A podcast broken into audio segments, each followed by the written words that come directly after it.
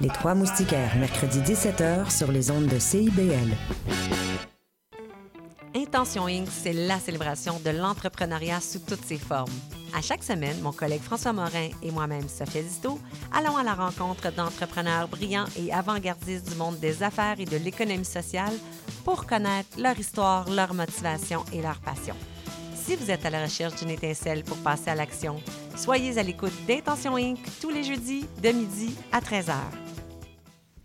Le quatrième mur euh, en, di- en direct, en direct pour un, beau lundi, euh, beau lundi ensoleillé, et, et on, va retrouver dans quelques petites secondes Jean-Philippe Lehoux. Je suis très heureux qu'il vienne en, studio après des, des temps qu'on a appelé la pandémie, où on s'est vu à distance.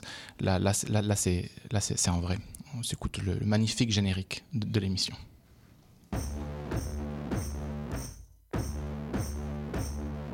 C'est un ring, le théâtre. C'est un ring poétique. C'est des choses qui se produisent dans les rues, dans ces, dans ces périodes où les gens ont besoin de se rassembler. C'est vrai que sur la scène, on ose dire des choses qu'on n'oserait on n'oserait pas dehors. Quand on est dans la révolte, on est obligé de dire les choses malgré. Essentiellement pour dire les fragilités, pour prendre soin des fragilités, pour... euh, Pour être dans un vrai rapport avec le public. Et c'est pour ça que pour moi, ça reste l'endroit de la vérité. Et on doit s'organiser et on veut créer autre chose et on doit comme euh, insuffler la possibilité de nouvelles images, de, de nouvelles visions, de profitons d'en être là pour cette fois ne plus nous laisser avoir.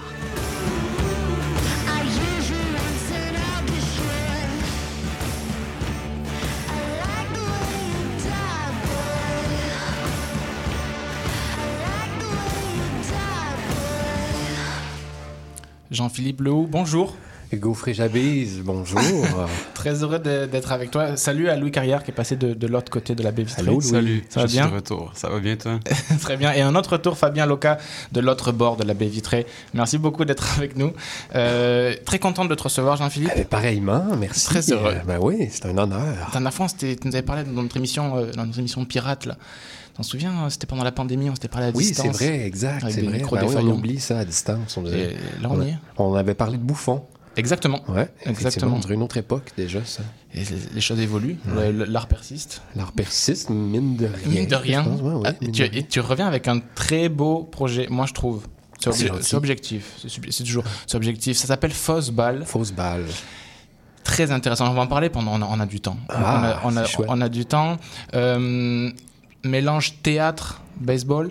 Ouais, théâtre, baseball. Ça se passe en extérieur. Ça, c'est les paradigmes de base. C'est ça. Mais qui peuvent pas mal résumer tout aussi. C'est vraiment notre, euh, notre Louis hoche la tête parce qu'il est venu. D'ailleurs, on a, on Il a va contribué. on y a contribué dans les étapes euh, antérieures avec euh, brio, comme d'habitude.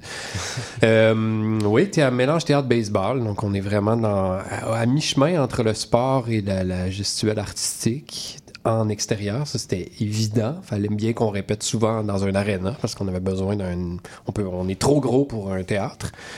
Donc, on est sur les terrains de baseball cet été, un peu partout à Montréal. On se promène, on est ambulant, un peu comme la roulotte, mais pour adultes, ce coup-là. C'était vraiment le pari d'aller jouer euh, dans les quartiers, mais pour les adultes. Donc, on joue le soir, tard, quand le soleil se couche, 8h30. Puis, on tente de mettre la fête dans les différents quartiers avec le baseball. Je vais citer tes, tes quelques euh, collaborateurs, collaboratrices à la création. Et, euh, on, on retrouve euh, Hernandez, Ouais. Charles Dauphiné et Ariana Pirella Sanchez. Donc, projet de- de- déjà de, à plusieurs. Ouais. Ça me touche beaucoup euh, pour plusieurs raisons. Bah, toi, tu t'en doutes, on s'en doute aussi, mais c'est ça très beau de déplacer l'arène du théâtre en extérieur. Je trouve, trouve déjà l'initiative en soi un geste artistique. Euh, politique, esthétique. Euh, évidemment, euh, comment est arrivée cette idée de, de thé- un théâtre, deux baseball, trois théâtre baseball en extérieur? Comment ça, comment ça s'est passé? Ben, je vais dire que le baseball a précédé le théâtre cette fois-ci, de, de- il y a très longtemps, parce que le baseball, dans ma vie, personnellement, est arrivé bien avant le théâtre. Quand j'étais jeune, c'était, c'était ma passion, euh, pas mal plus que les arts. J'ai découvert l'impro, le théâtre au secondaire, alors que ben, au primaire, j'étais très sportif, puis le baseball prenait une place euh, centrale dans ma vie. Mes parents pourraient en témoigner. J'étais, l'été, c'était ma vie. Là. Tu sais, quand un match le soir arrivait, s'il y avait, j'étais prêt deux heures avant, habillé sur mon lit, et s'il y avait de la pluie qui osait se se poindre à l'horizon, c'était la catastrophe. C'était vraiment ma vie tournée autour de ce sport-là. Je suis beaucoup moins intense maintenant, mais c'est quand même quelque chose qui, est encore important dans ma vie. Je porte une casquette de baseball presque en, en permanence. C'est vraiment quelque chose que j'aime beaucoup. Euh, donc, ça fait longtemps que c'est dans ma vie. J'aurais jamais pensé que ça allait venir contaminer, entre guillemets, ma pratique artistique. Sauf qu'il y a à peu près une dizaine d'années, en me promenant à Montréal, j'ai assisté souvent à des matchs euh, spontanés un peu partout dans la ville. Entre autres, les latino-américains qui sont très présents à Montréal dans les ligues de baseball. Euh, beaucoup les Antilles, donc euh, Cuba, les Portoricains, les Dominicains, qui ont des ligues, en- souvent entre eux, ils vont jouer dans certaines ligues ailleurs, mais avec un niveau de baseball, cela dit, extraordinaire. hein. C'est les meilleures ligues souvent de baseball au Québec, ça va être les, les Dominicains, par exemple, ou dans les parcs montréalais. Et ce, qui m'avait frappé, c'est surtout le rituel qu'il y avait autour du, du baseball. C'est que non seulement un rituel sportif, mais il y a tout le rituel communautaire, festif, musical, familial, culinaire même, parce qu'il y a des barbecues. Et- évidemment, été un peu étranger à ce monde-là. Je gravitais un peu autour juste pour voir, mais je faisais pas partie de cet univers-là. Mais je me dis, mais mon Dieu, il y a quelque chose de hyper théâtral et d'hyper rassembleur. Puis je me dis, c'est probablement que ces gens-là vont pas au théâtre. C'était très préjugé, mais je me dis, leur rituel ou leur rassemblement ne sont probablement pas au théâtre La Licorne. Ils sont là dans les parcs. Je me suis dit, un jour, il faudrait faudrait que j'imagine réussir à créer quelque chose qui emprunte de cette célébration-là de festive dans les parcs, en partant de, de ce sport-là, qui est vraiment la clé, tu sais, qui, qui- rassemble ces gens-là. Fait que ça me trottait en tête depuis longtemps, mais j'en parlais à plein de gens, puis ah, wow, mais évidemment, comment tu fais ça? Aucune idée. Et c'est euh, pendant la pandémie, euh, où là, bon, évidemment, l'accès aux institutions est plus difficile, même si c'est toujours difficile, en fait, l'accès aux institutions, mais bon, euh, on devait, on voulait imaginer une forme qui nous, qui nous sortait de ça. Moi, je finissais une, résidence à la licorne, donc je, je voulais imaginer un peu la suite de ma pratique. Puis avec Charles Dauphinet, qui est mon collègue en hors-taxe, ben, en parlant de ça, qui était aussi un grand amateur de sport, plus euh, au niveau du soccer, lui, mais qui aime beaucoup la- la, justement le rituel avec les spectateurs euh, qui est hyper important puis il aime beaucoup responsabiliser les spectateurs les, responsabiliser pardon les spectateurs dans, dans ces spectacles fait qu'il s'est dit ah ça serait une occasion aussi de voir le lien qu'ils peuvent entretenir avec avec le sport Euh, et quand j'ai amené l'idée, il a, tout, de suite dit Ah oui, on s'en va vers là. Sans trop se poser de questions, puis sans trop se, se- rendre compte qu'on se, se mettait le doigt dans un engrenage euh, très difficile. Donc, c'est, c'est- à la base, c'est ça. C'est vraiment le baseball, le rituel, disons, des matchs amateurs latino-américains, puis la pandémie qui a fait cette espèce de réunion de, du théâtre et du baseball. à la Et, là-dedans, vous y injectez aussi euh, tout ce qui a trait aussi au théâtre, qui est l'ordre de la fiction, de l'histoire. Euh, J'avais récupéré les, les- parce qu'on on peut, on peut un peu résumer. euh, Oui, oui, bien sûr, oui, je trouve ça très bien comme vous l'avez raconté. On assiste au dernier match d'une équipe qui ne fait jamais rien comme les autres. Chaque été, depuis 40 ans, l'énigmatique Felipe Ochoa, alias El Tecolote, Ouais, c'est le ça hibou. Le hibou rassemble une drôle de bande de joueuses et de joueurs sur un terrain de baseball du quartier. On y suit des règles et des traditions qui n'existent nulle part ailleurs. Mais ce soir-là, ce soir-là, on apprend que ce sera leur dernier match. Le terrain sera détruit pour en faire un parc à chiens. On enfile son plus bel uniforme, t'en parlais, du costume, et profite une dernière fois de ce ciel d'été parfait.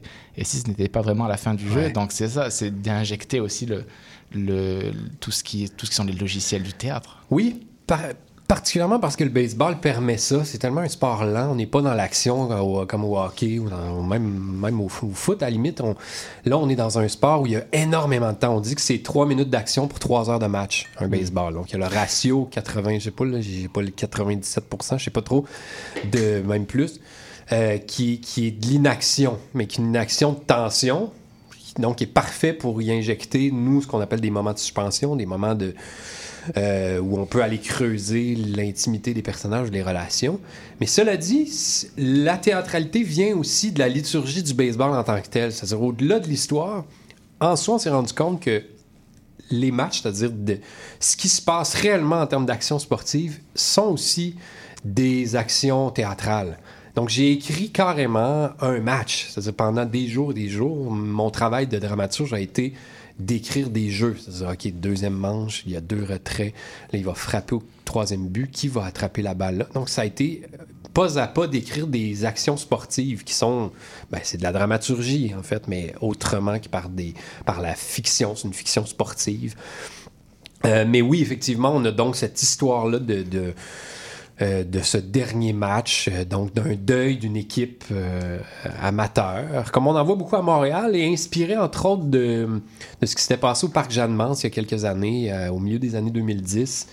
Euh, ils ont failli perdre leur terrain de baseball. Là, que vous voyez, c'est où le parc Jeanne-Mance, juste au pied de la montagne. Donc, c'est un lieu de rassemblement populaire immense. Et il y a beaucoup de gens qui s'y rassemblent.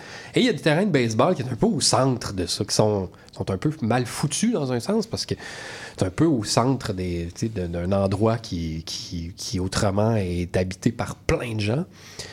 Et il y a une association de baseball qui est là depuis plusieurs années et qui rassemble des centaines de gens, presque 500 personnes. On est sur leur, groupe Facebook, là, on voit les activités. Puis chaque soir d'été, ils ont déjà commencé plus longtemps, jusqu'à l'automne, ils se rassemblent là. Chaque soir, de semaine, de fin de semaine, des fois ils sont 4 comme ils peuvent être 40, mais ils sont là.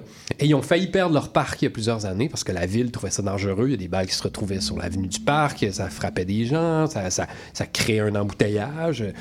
Et ils se sont battus pour conserver. C'est parce qu'ils disaient que ce lieu-là, avec raison, était un lieu où, qui favorisait la, une, mixité sociale importante, parce que tu as énormément de latino-américains, des Québécois, des anglophones, beaucoup, et des francophones qui se réunissent là, et qui se connaissent pas tant, qui se réunissent euh, autour du baseball, et qui créent une communauté sans qu'on ait à le forcer, sans qu'on ait à payer des programmes de de, pour, pour la paix sociale et les, programmes de médiation. Non, on, fait juste dire, on, apporte des mythes, des balles, des bâtons, puis on se rassemble ensemble, et ça marche. Et ils ont réussi à conserver leur, leur, part. Et quand on a vu ça, on s'est dit, ah, il y a, il y a un objet de résistance là, à explorer. Et ça a été ça le début de, de notre fiction, euh, très, très inventée après, Euh, pour mettre en scène effectivement des gens qui, euh, de différentes cultures, sans que ça soit, puis là, je pense que tu prends témoin quand tu es venu, sans que ça soit nécessairement ça le, le cœur de la fiction. C'est-à-dire, on parle pas euh, à tout prix de, de- la différence des gens. C'est pas ça notre sujet. Notre sujet, c'est cette, cette- cette communauté-là, en fait, qui perd euh, leur terrain de jeu. Mais on mais on, on, on met pas l'emphase nécessairement sur ah moi je suis différent et je grandis grâce à ça. ça on le voit. C'est-à-dire que dans la autant dans la fiction que dans notre équipe de création, ça a été le moteur sans qu'on ait besoin d'en parler à toutes les deux minutes, qu'on est différent. Puis que... Et ça, c'est, je pense c'est de la richesse de ce projet-là. Tu as nommé des collaborateurs. Puis c'est, euh, c'est- dès le début, c'était important pour nous. C'était clair qu'on avait besoin d'une cellule de création qui était mixte, autant culturelle, euh, euh, de genre, de, puis que, mais qu'on n'allait pas nécessairement traiter de ça. Bien sûr. Puis tu passais la balle à Louis, je trouve qu'il y a plein de choses qui me font penser à tes pratiques aussi de, de, de l'art ou du sport. Euh, on rentre doucement dans le sujet, on a une petite pause musicale, après on va dans, dans le dur du... Mais je trouve qu'il y a plein de choses sur le, le rapport aussi à la théâtralité et, et ce que pourrait être aussi un théâtre comme, comme territoire, comme lieu de rassemblement. Enfin, on, on va- on va plonger. Euh, au- hommage, c'est c'est la- latin aussi, c'est Najwa euh, Nimri qui chante Guira. On est dans le thème, quoi. Puis... Ouais.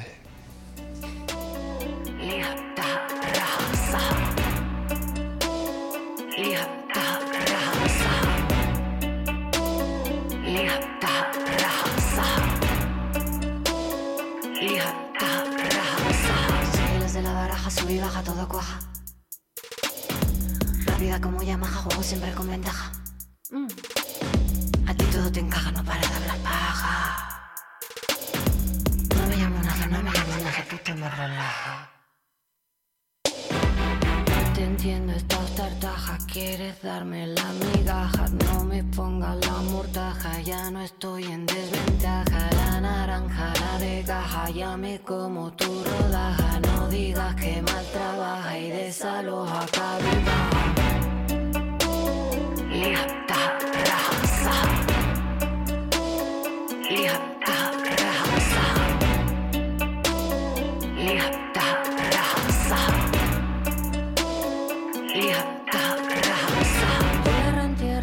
tierra la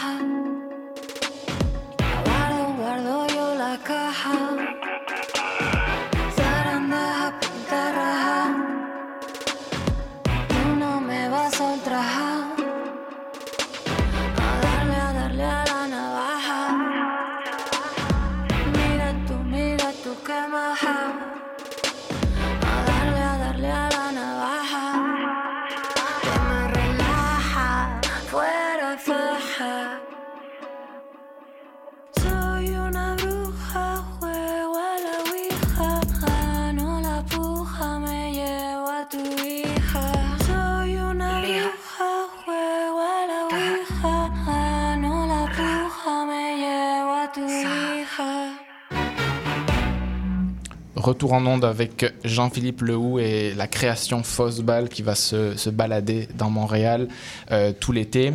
Euh, je voulais te passer la balle. Louis, est-ce que, est-ce que tu veux...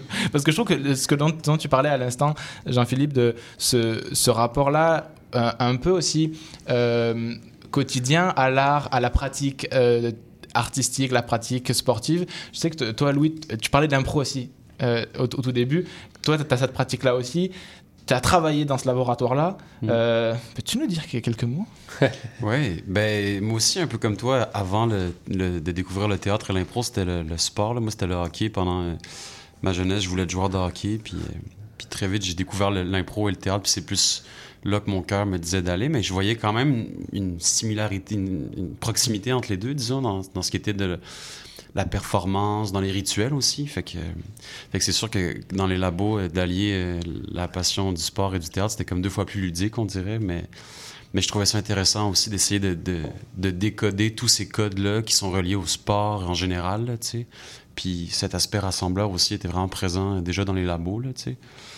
Mais Ben, parce que d'abord, avant tout, les gens jouent. tu sais, euh, Quand vous Ouais. êtes venu au labo, euh, la moitié du temps, on- vous avez joué au baseball Ouais, là, ouais. pour essayer de trouver des, un langage physique. C'est encore ça qu'ils font. Oui, c'est quand même quelque chose d'exceptionnel. Il y a deux semaines, il faisait super beau. Ouais.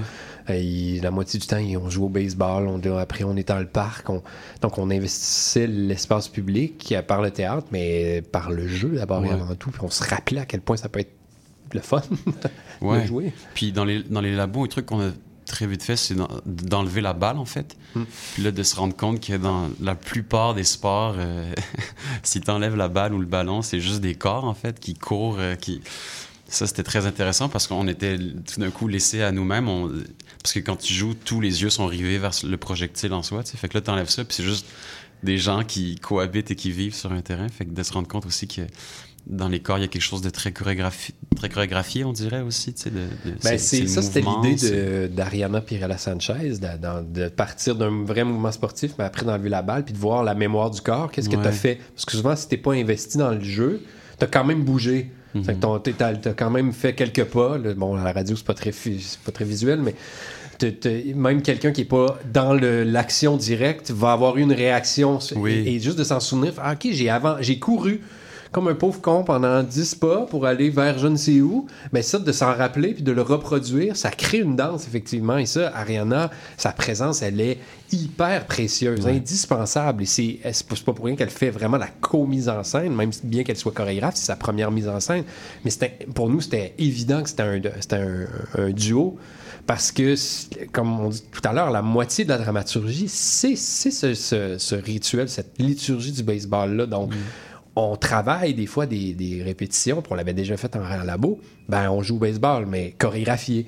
Et c'est fou ce qu'on peut trouver en termes de comment une motion de lanceur peut se transformer en danse, parce qu'un de nos lanceurs, c'est un danseur professionnel. Donc, la motion qui normalement est très normée, très baseball typée, là, dans la, dans la, entre les mains d'un danseur, ça devient complètement autre chose. Ça devient une, il, va chercher sa signature. Et là, là on a une, on Ouais. a- on- là, c'est là qu'on touche à l'art, en fait. Mais à, à- à peine, on, on fait à peine distorsionner des, des- un- le langage sportif, au fond. On fait pas grand-chose, comme tu dis. On, on enlève une balle, puis ah, finalement, je ne suis qu'un corps qui, qui bouge autrement.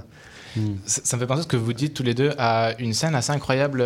C'est un film qui s'appelait Timbuktu euh, d'Abderrahman Sissako et euh, qui rendait compte de la, de la vie d'un- village sous l'emprise euh, de, de Boko Haram. Et à un moment donné, ils, sont, ils interdisent tous les jeux. Il joue au soccer. Ils jouent au foot, ouais. exactement. Ils jouent au soccer sans Ça. balle. Ah oui. Et donc les, les gars de Boko Haram arrivent, ils peuvent pas décemment interdire parce qu'il n'y a pas de ballon, mais c'est exactement ça. Et là, on retrouve une Ouais. chorégraphie, Ouais. c'est très bien filmé, et donc il n'y a aucune balle et on voit tout. Exact. Mais même si c'est oui, au oui. baseball, c'était une pratique qui existait, euh, nous qu'on avait exploré au début, mais c'est pas, pas du tout de ça dont on parle, dans- mais qui, qu'on appelait le shadow ball, donc la balle ombre, qui était les, les Noirs américains quand il était interdit de jouer dans, dans les ligues majeures. Évidemment, les Noirs étaient euh, étaient extrêmement athlétiques à, à- à l'époque, meilleurs que même les ligues professionnelles blanches, mais ils n'avaient pas le droit de jouer. Donc, c'était créé c'était ces espèces de ligues-là de danse, au fond. Il se promenait de, ville en ville et il allait faire des matchs d'exhibition sans balles. Et les gens étaient complètement bluffés parce qu'évidemment, c'était des athlètes de fou. Puis, mais il pouvait dire, ah ben, vous pouvez pas nous interdire, on joue pas au baseball, on danse. Mhm. Et c'était même, même chose que ce que tu expliques là. Donc, ça, c'est une inspiration pour nous. Évidemment, on, on enlève complètement le côté politique. Il n'y avait pas cette revendication-là, mais effectivement, c'est un, c'est un, c'est une chorégraphie. Hein. C'est Ouais. comme- Puis je- je- j'avais euh, souvenir d'un d'un cours à l'École nationale de théâtre du Canada par un certain Jean-Philippe Lehoux.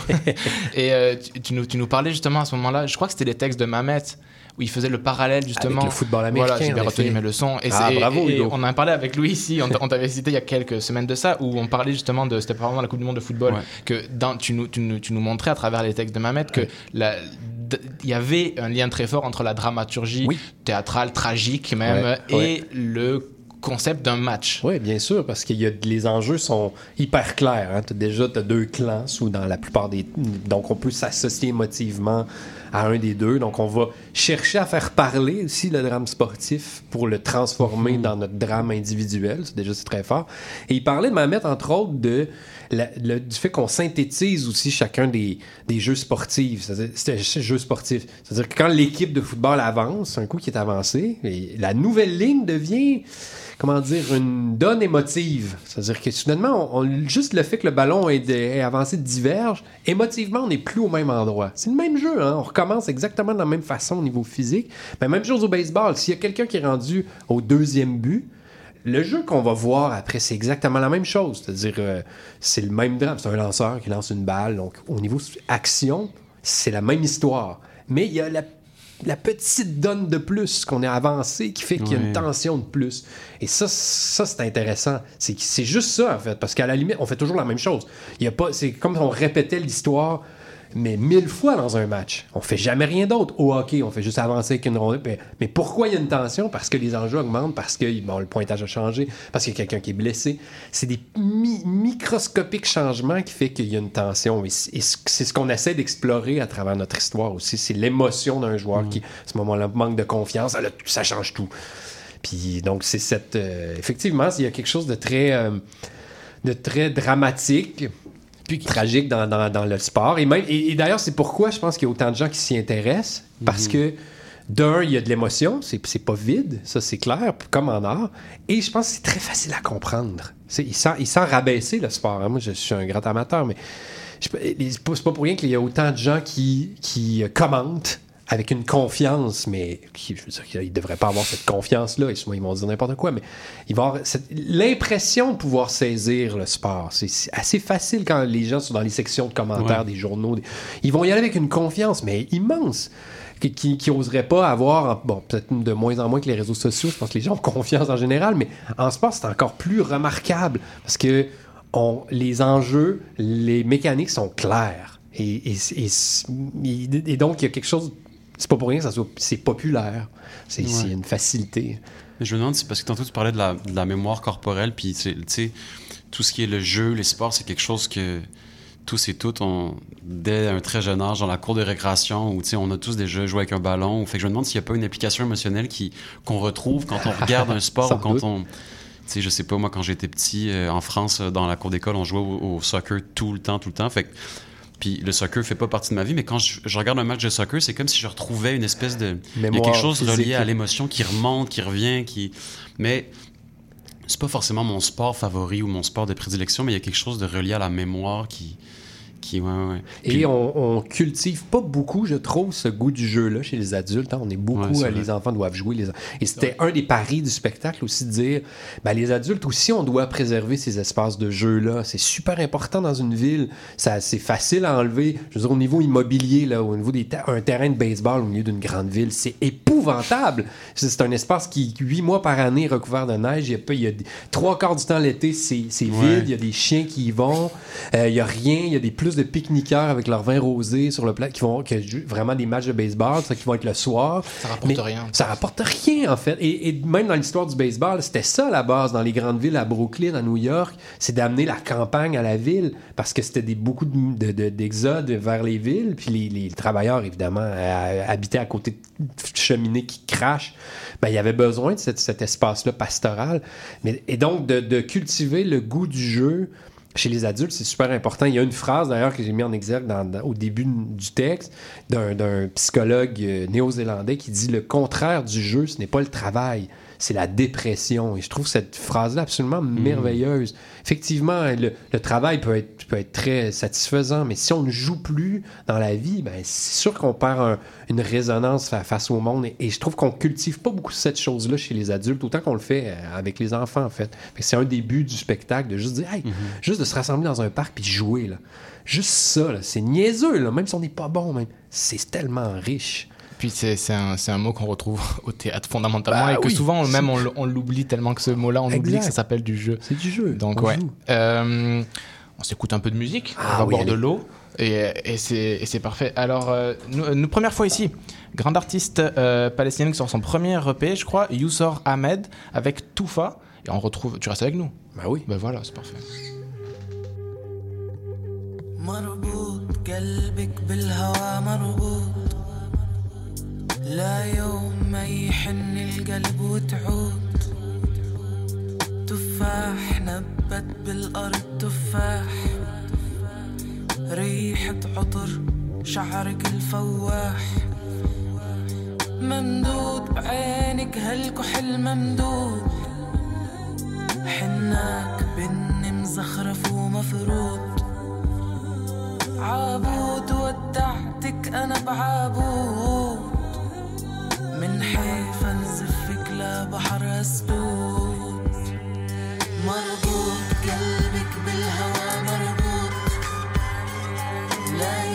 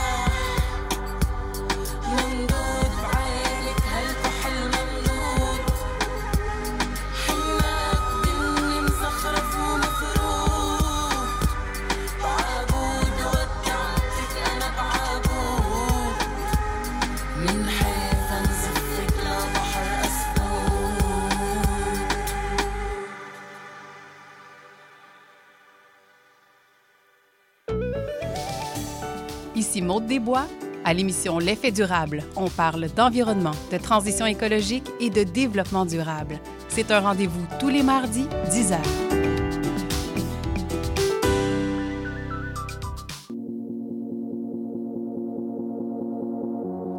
Le quatrième mur fait nuit blanche. Le 24 juin sur CIBL, on veille la Saint-Jean, 12 heures d'émission en direct. On passe la nuit ensemble et on va essayer, on va essayer de se dire de, de belles choses.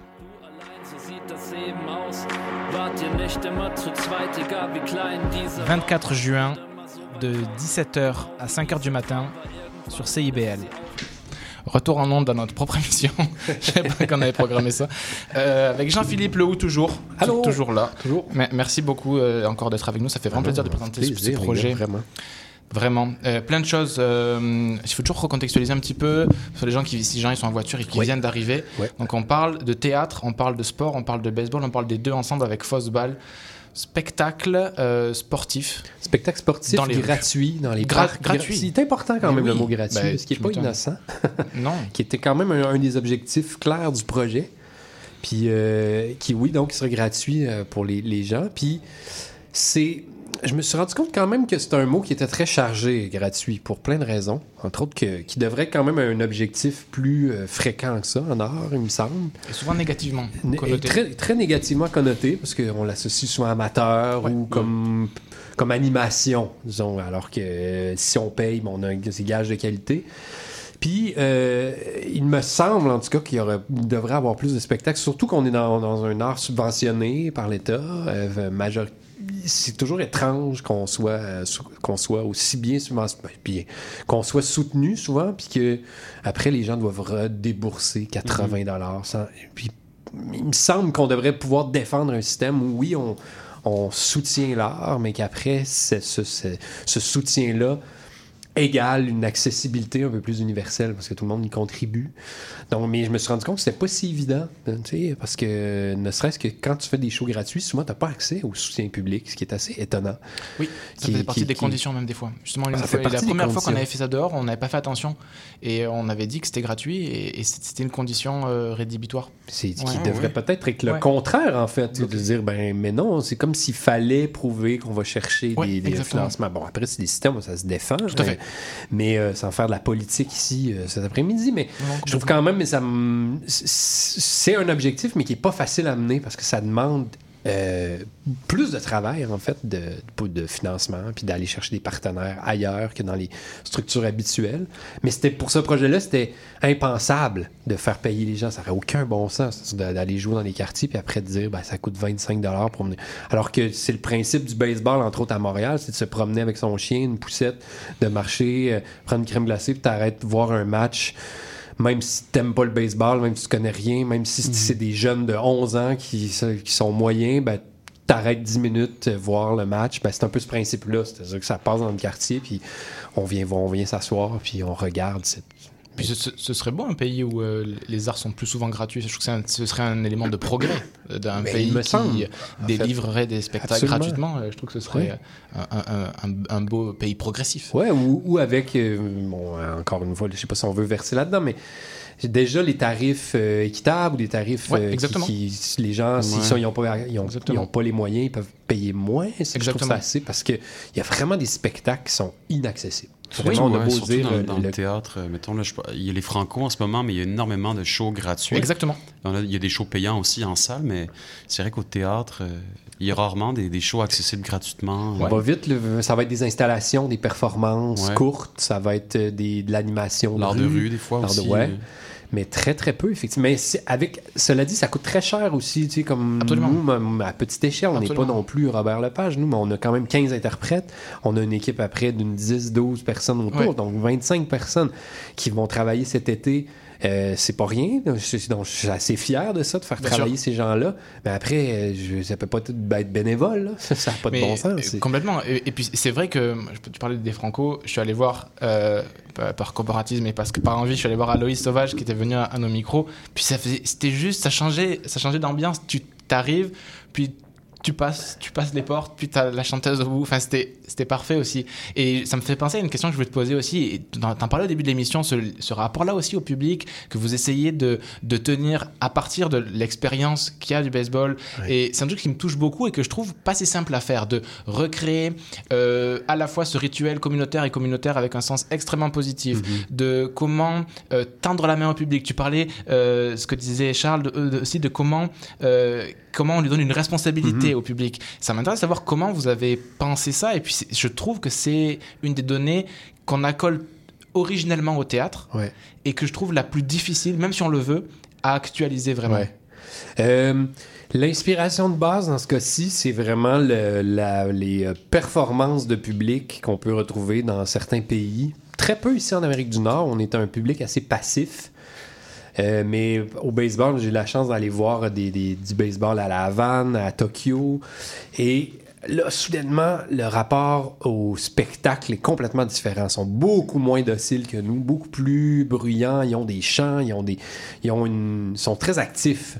Et je le disais même, même au niveau amateur, les gens qui ici là, qui assistent aux matchs euh, avec les latino-américains, les familles, ils sont, ils sont dans un rituel eux-mêmes. Même s'ils ne regardent pas tant le match, ils créent quelque chose autour. Donc ça, ça a été l'élément déclencheur de dire, ben, il faut, qu'ils puissent vivre ça de cette façon-là. Donc il y a- il quelques astuces qu'on a, c'est-à-dire de provoquer les arrondissements, entre autres, euh, avec qui on travaille pour faire la venue du spectacle, en leur disant, euh, nous, on s'occupe de l'artistique, mais on aimerait que cet événement-là soit aussi un événement social.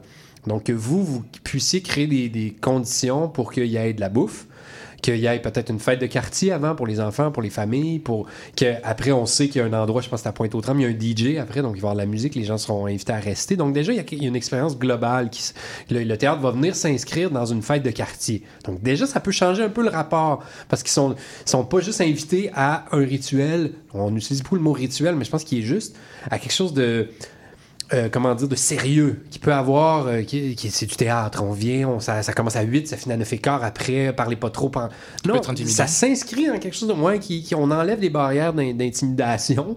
On, on s'inscrit dans quelque chose d'un peu plus large, de un. Euh, aussi, on a développé en parallèle des activités de médiation culturelle. Donc, dans la plupart des parcs, c'est pas tout le monde qui a embarqué parce que c'était compliqué, mais euh, il y aura des groupes citoyens, des jeunes entre autres, qui vont faire de la scénographie participative. Donc, ils vont s'occuper de décorer, entre guillemets, les estrades, l'espace public. On leur a donné quelques paramètres avec lesquels ils vont pouvoir jongler s'amuser. Donc, les estrades vont être... Mais on leur donne carte blanche. C'est-à-dire, c'est- si c'est des enfants, ça peut être des, des dessins. Ça peut être... On a, dans, par exemple, dans Ville-Marie, un club de tricot, des tricoteurs, tricoter votre tissu social. Ben, eux vont se servir de, de cette espèce de, de, de- laine-là, de rapiessage pour décorer avec les, les deux couleurs des équipes vraiment pour investir cet espace-là. Donc, d'emblée, c'est à petite échelle, hein, mais déjà avant même l'arrivée des spectateurs, ben, le public, les citoyens vont avoir pris, euh, vont avoir investi cet espace-là. Et pendant le public, évidemment, par exemple, on a euh, notre personnage principal, principal en fait, qui, est un peu notre maître de cérémonie, qui est interprété par Dominique Kennel, qui est absolument formidable, grande actrice, qu'on a réussi à faire venir dans un parc, juste ça, c'est formidable, qui fait une, dame qui s'appelle Gigi, qui est vraiment une annonceuse maison, mais comme on peut retrouver au Québec, avec tout ce qu'il y a de plus flamboyant et un peu pauvre à la fois, mais pauvre pas nécessairement monnaie, mais pauvre dans, esthétiquement, c'est quelque chose d'un petit peu euh, un petit peu des fois, euh, euh, comment dire, ringard, mais qui a un lien, elle, directement avec le public, très sympathique. C'est-à-dire, elle n'a pas de filtre. Donc, déjà, il y a ça, ce côté-là, mais qui, qui appartient à l'univers du baseball. Et après, responsabilité, ben, euh, quand on dit responsabilité du public, ben, c'est assez facile dans ce cas-ci parce que on a deux estrades, deux, deux équipes qui s'affrontent. Donc, forcément, on espère, en fait, qu'il va y avoir un ancrage émotif pour encourager l'une et l'autre des, équipes. Donc, c'est ces petites astuces-là qui font que je pense qu'il y a quelque chose de moins euh, sévère dans le rapport au public. euh, pas de quatrième mur, évidemment. Puis ça, avec Charles, dans notre pratique, il y en a jamais ou presque. C'est presque impensable pour nous. C'est la beauté du théâtre. les gens sont là. On peut pas faire comme si. Donc, euh, oui, mais tu as raison que c'est difficile parce que, mais évidemment, les gens sont gênés après. C'est pas nécessairement ce qu'ils recherchent non plus. Je pense qu'ils veulent- des fois sont là comme témoins, comme voyeurs, mais ils veulent pas aller plus loin. Donc, on respecte ça aussi. Je pense que c'est comme tendre la main, mais après, pas obligé. Ouais, mais de la manière dont, dont t'en parles et dont ça a l'air d'être mis en place, euh, on n'est pas dans le. Tu montes sur scène, tu participes, tu Non. joues, fais des tours de magie et tu es pris à ton compte. C'est, c'est une implication qui aussi. euh, le- chacun choisit un petit peu comment il va intégrer ça. Et puis, Exact. ça, je trouve ça vraiment, sincèrement, euh, très touchant comme.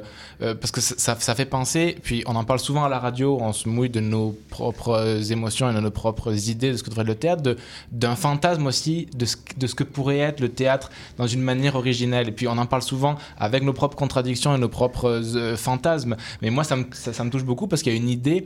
euh, au sens large aussi populaire de, de rameuter la cité. Puis tu parlais même des, des tisseuses, ça fait penser au, au, au festival euh, grec où il y avait les tisseuses d'Athéna qui descendaient. Il y a un truc de... Tu sais, on, on rencontre... Puis même le théâtre était festif. Les, C'était des festivals à- en, en Grèce, à, à Rome aussi, c'était des jeux.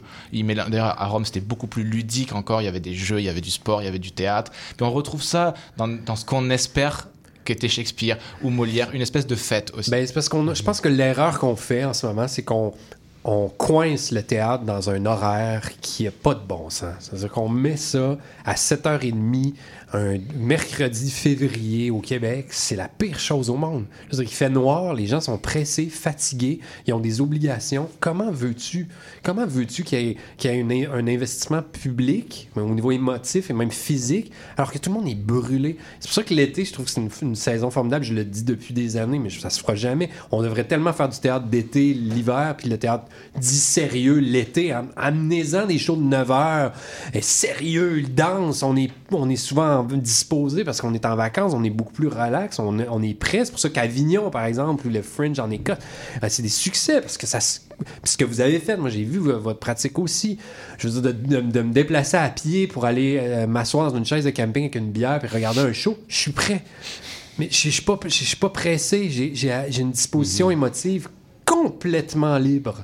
Et c'est ce qu'on espère, c'est que les gens, là, s'ils sont dans les estrades, on leur dit apportez votre chaise, puis vous allez trouver votre point de vue aussi. Si t'es un peu gêné, mets-toi un peu plus loin ou la clôture. Puis tu vas voir une autre, une autre perspective. T'es pas cordé au milieu d'une. Je dis pas que les théâtres traditionnels n'ont pas leur place. Ça- certains spectacles appellent ça, puis il y a des créateurs qui ont besoin de ce dispositif-là. Mais je pense qu'on faut pas se surprendre qu'il y, y a des fois il y a des gens qui sont sont rébarbatifs à y aller parce que c'est trop coincé au niveau horaire, structure, ça, ça, ça marche pas. Euh, c'est drôle parce qu'on s'en parlait là, je il y a quelques jours quand on faisait l'émission avec les Franco. De, pour nous, c'est notre biorhythme quand on n'a pas d'enfant de commencer euh, tard et d'être à un pic d'énergie à 7 heures du soir. Mais c'est une vie marginale dans le sens que quand tu as un travail où l'horaire est, est calé sur euh, le rythme familial, tu peux le déplorer ou pas, tu peux le critiquer, mais c'est comme ça.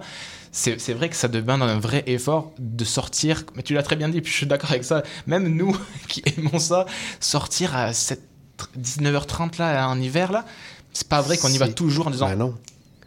Allez. Ben non, il y a beaucoup de contraintes, puis c'est- c'est ces contraintes-là, malheureusement, dont il faut tenir compte, je pense, de plus en plus pour réinventer, euh, mais pas réinventer au niveau, même pas au niveau du contenu. Je pense que tout a sa place encore, euh, n'importe quelle forme de théâtre, mais en re- re- réutilisant le mot rituel, il me semble que le rituel, lui, est à, oui, à réinventer pour, pour changer un petit peu notre façon de le vivre. Puis tu, tu le disais au, début de l'émission aussi, des fois de juste changer quelques paramètres du théâtre classique, ça bouleverse quelque chose. Ce qu'on a fait, nous, euh, dans les tentatives, c'est aller vraiment beaucoup moins loin que ce que vous proposez, mais juste déjà de... euh, de de pas rappeler que tu peux pas parler, que tu peux amener de la pizza, que euh, si jamais t'as pas les moyens, tu rentres. Euh, c'est- c'est euh, c'est- tout bête, mais c'est sûr et certain que ces trois, quatre éléments-là vont reparamétrer quelque chose. Et les gens disaient, tu peux fumer, ah bon? Euh, Et il n'y a rien de révolutionnaire dans dire tu peux fumer et apporter une pizza, mais d'un coup, ça va, je sais pas, changer le, le, le interne. Mais c'est vrai. Et, et de- Ouais. et- et de se balader aussi, puis ça, ça m'en- ça m'envoie à cette question-là aussi que je trouve, réflexion, plutôt question très belle aussi, le rapport au territoire. On en a parlé un petit peu, mais de bouger des lieux, d'aller dans des lieux qui sont pas forcément les lieux admissibles où le théâtre a lieu, ou même où l'humain peut. On, est, on a beaucoup des cités occidentales où euh, c'est construit pour, pour traverser, euh, pour passer vite, euh, acheter ponctuellement et repartir. Là, d'imposer un rythme de rester c'est aussi, puis c'est pas pour foutre de la politique à chaque coin de rue, mais c'est aussi un geste esthétique et politique qui, qui, qui pas anodin, je trouve. Oui, ouais, absolument. De, de, de dire aux gens, vous avez le droit de vous rassembler ensemble, là, de jouer ensemble. De, moi, je pense que c'est les politiques, en fait. On, on se voit de moins en moins, en plus. Fait que de, de, de, de, de dire que les rassemblements sont permis n'importe où, Ouais. c'est pas si euh, anodin que ça en 2023, il me semble. Tu as raison. Lieu de passage, la réflexion est très jolie, effectivement. Euh, mais question aussi un peu pour, bah, pour tous les deux, puisque as, Louis, tu as aussi participé à, à- à des phases de création. Euh, vous, vous aviez nommé au début que c'est passé vite par le jeu. Je me demandais aussi comment euh, vous aviez travaillé, parce que tu, ra- tu racontes aussi une histoire à, à travers euh, cette pièce-là, enfin au sens large. Mais comment a- ont pris les, répétitions Donc vous, jouiez concrètement au baseball. Comment ça, s'est- développé? Je trouve ça vraiment intéressant quand même. Euh, il y a eu de tout, c'est-à-dire que dès le début, il y avait la présence de la dramaturge Johanna Hernandez, entre autres, qui était dans notre cellule de création. Donc, on a, on a avant d'aller sur les terrains, il y a eu une longue période quand même de lecture de, autour du l'histoire du baseball, le baseball à Montréal. C'est déjà quelque chose que j'aimais euh, consommer, cette histoire-là, mais là, on a creusé encore plus. Euh, le baseball et la littérature. Euh, il y avait, on a beaucoup exploré sur des thèmes, justement, d'occupation du territoire, de, faire communauté autour d'un sport, euh, de, de relations interculturelles. Bon, on a, on, et on- et j'ai écrit énormément, en fait, beaucoup plus que ce qui se retrouve dans le spectacle, parce qu'évidemment, c'est le genre de spectacle qui est un, qui évite un, une déchiqueteuse à littérature, ce genre de, de pièce-là, parce qu'on se rend compte qu'il y a plein de choses qui passent pas la rampe, que vite la physique, vite que euh, la danse, des choses beaucoup plus concrètes vont passer, alors que des textes qui, sur papier, nous, on avait l'impression que ça marche, mais après, tu t'amènes sur un terrain de baseball, c'est fini, on n'entend plus rien. Donc, il y a eu beaucoup donc de littérature avant avec Johanna, avec Charles. On a fait quelques lectures en, en, en salle. D'ailleurs, tu étais venu, je pense, Louis, à, à- à l'intérieur, lire, développer des personnages, développer des récits, parce que le baseball, puis il y en a encore des traces dans, dans, le, dans le spectacle. C'est une mine d'or au niveau historique. Il y a tellement de choses euh, formidables au niveau euh, vraiment de l'histoire du baseball aux États-Unis, mais ici en Amérique latine. Donc, moi, c'était quelque chose que je voulais faire dès le début, de d'y placer des anecdotes historiques que je trouvais juteuses, qui avaient des résonances avec le, jeu. Donc, on a, on- j'ai écrit beaucoup en, disons, en, en- comment dire, en, en images ou en, en pièces de puzzle, c'est-à-dire plein de choses un peu éparses. Puis après le match est arrivé, on s'est rendu compte qu'on avait vraiment besoin du squelette ou de la colonne vertébrale du match de baseball. Que peu importe ce qu'on allait raconter, ça serait jamais aussi fort que juste du monde qui joue au baseball puis qui avance dans ce drame sportif-là. Donc après toutes ces histoires-là, cette collection d'histoires-là, il y en a que j'ai enlevé, la majorité, puis il y en a d'autres qui sont venus, qui sont restés. Puis après, c'est développer des personnages essentiellement, parce que c'est une, ce qu'on raconte, c'est des personnages tels qu'on en voit dans les parcs, c'est-à-dire qu'ils deviennent plus grands que nature. Chacun des personnages n'ont pas de bon sens, parce que c'est. C'est, je pense que toi, quand tu étais venu, on peut parler d'un personnage qui s'appelait Balloon, qui est un peu un gars qui a jamais attrapé une balle en sept ans. Donc lui, c'est incapable d'attraper la balle et tout son drame se joue autour de ça. Et c'est, il va parler de son angoisse. De, de- pourquoi doit-on attraper une balle quand on se lance la balle? Est-ce qu'on peut pas juste se lancer la balle sans devoir l'attraper? Donc c'est tout, c'est lui, c'est sa réflexion autour de la performance moderne. Donc chaque personnage porte un petit quelque chose. Évidemment, il- on creuse pas en une heure, une heure et quart autant qu'on mais c'est ça, c'est comme une collection de ces personnages-là qui se rassemblent sur le terrain. puis- Tu peux nous parler un peu, Louis, de, de- de- du travail que tu avais fait? Parce que je sais que dès, dès que tu en avais parlé, euh, tu m'en avais parlé, tu avais tout de suite euh, kiffé. Euh, ouais, de, l'intérieur, ça, ça- ça donne- ça donnait quoi? Ben, moi, ce qui m'avait tout de suite euh, interpellé à la lecture du texte, c'était, comme tu dis, tout l'aspect historique qui est relié à ça, que, en fait, tu te rends compte que tu creuses un peu, puis chaque sport, au-delà, aujourd'hui, les sports sont reliés au divertissement, mais tu creuses un peu, puis tu te rends compte qu'il y a quelque chose d'extrêmement euh, social et politique. là. La, la base de- des sports, souvent, c'est relié à quelque chose de social. De, puis ça, ça m'avait vraiment euh, intéressé. Toute l'affaire aussi de, J'avais appris beaucoup de choses, en fait, à travers le texte. L'affaire de la, la balle qui vient d'une terre... euh, non, c'était quoi? Non, les, ben, lanceurs euh, qui... Si on a une minute, ça, je peux la raconter, qui- Ah oui, ça, parce qu'elle est plus dans le spectacle, bon. mais qui influence encore le spectacle. Au baseball, euh, il y a une tradition qui est, très peu connue, mais qui est encore, euh, en- pratique aujourd'hui. Euh, dans les années 20, il y a un joueur qui est mort, qui a été atteint par une balle, parce qu'à l'époque, on appelait les dead balls. Les balles étaient altérées, souvent avec du jus de tabac, ils devenaient noirs, il n'y avait pas encore d'éclairage. Donc, soit qu'il était glissante ou il était altéré, donc ça créait des mouvements, il n'y avait pas de bon sens. Et il y a un joueur qui est mort, euh, euh, qui s'appelait, j'ai Carl Mays, mais c'est pas ça, c'est un autre joueur, ça c'était le lanceur. Mais bref, qui, est décédé. Et après coup, ils ont décidé de changer la balle pour trouver, soit la changer plus souvent, puis ils essayaient de trouver une substance qui allait la rendre moins, euh, moins glissante. Et c'est un, ancien entraîneur des, athlétiques de Philadelphie dans les années 30 qui, lors d'un voyage de pêche sur le fleuve Delaware au New Jersey, qui a trouvé une boue qui était un peu cuivrée, un peu chocolatée, puis il a dit c'est ça, c'est cette boue-là qui va faire. Et qu'il l'a endu sur une balle, puis s'est rendu compte qu'elle était parfaite. Mais ce qui est incroyable, et c'est là que le baseball recèle de ce genre d'histoire-là, c'est qu'encore aujourd'hui, 80 quelques années plus tard, avant chaque match professionnel en Amérique du Nord, toutes les balles utilisées sont encore enduites de cette boue-là, dont on ne sait pas l'origine exacte. On le sait qu'ils viennent du fleuve, c'est encore la même famille. Bon, ça a été repassé un, un gendre. Mais c'est encore la même famille qui exploite cette boue-là dans le fleuve Delaware et qui en vend à toutes les équipes. Et mais c'est une mine d'or, c'est incroyable cette affaire-là. Et euh, cette- mais si la famille ne se rend pas riche avec ça, je pense qu'ils font 20 000 par année, tu sais, parce qu'évidemment, un coup, tu as une chaudière de boue, euh, c'est assez. Et, euh, et- et- et c'est c'est le genre d'anecdote au baseball qui en a. Ça fait 150 ans que le sport existe et le baseball a une mémoire que, comme peu de sports, hein, tout est écrit. Il y a un almanach du baseball, mais qui fait des dizaines de milliers de pages. Tout est écrit, toutes les statistiques, ce qu'il y avait ce jour-là, la météo. C'est- tu, peux, tu, peux, aller chercher le pouls politique presque de l'époque en regardant une feuille de match de baseball. Donc, évidemment, c'est une mine d'or en termes d'anecdotes historiques. On va en dire quelques-unes dans le show, mais j'en avais écrit plein, puis c'est ça, je voulais... Au moins, j'en ai partagé une aujourd'hui au micro, je suis content. Puis après, il y a quelque chose du, euh, du, du, du fétiche. Il, il- il faut que ça soit cette boule-là qui soit. C'est très fétiche. Ah oui, c'est très fétiche. ouais. Ouais, absolument.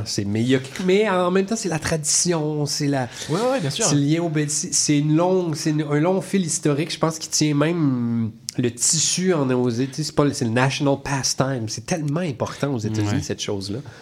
Ouais, c'est un sport où il y a tellement de, ça, de, de traditions. De, tu sais, c'est comme.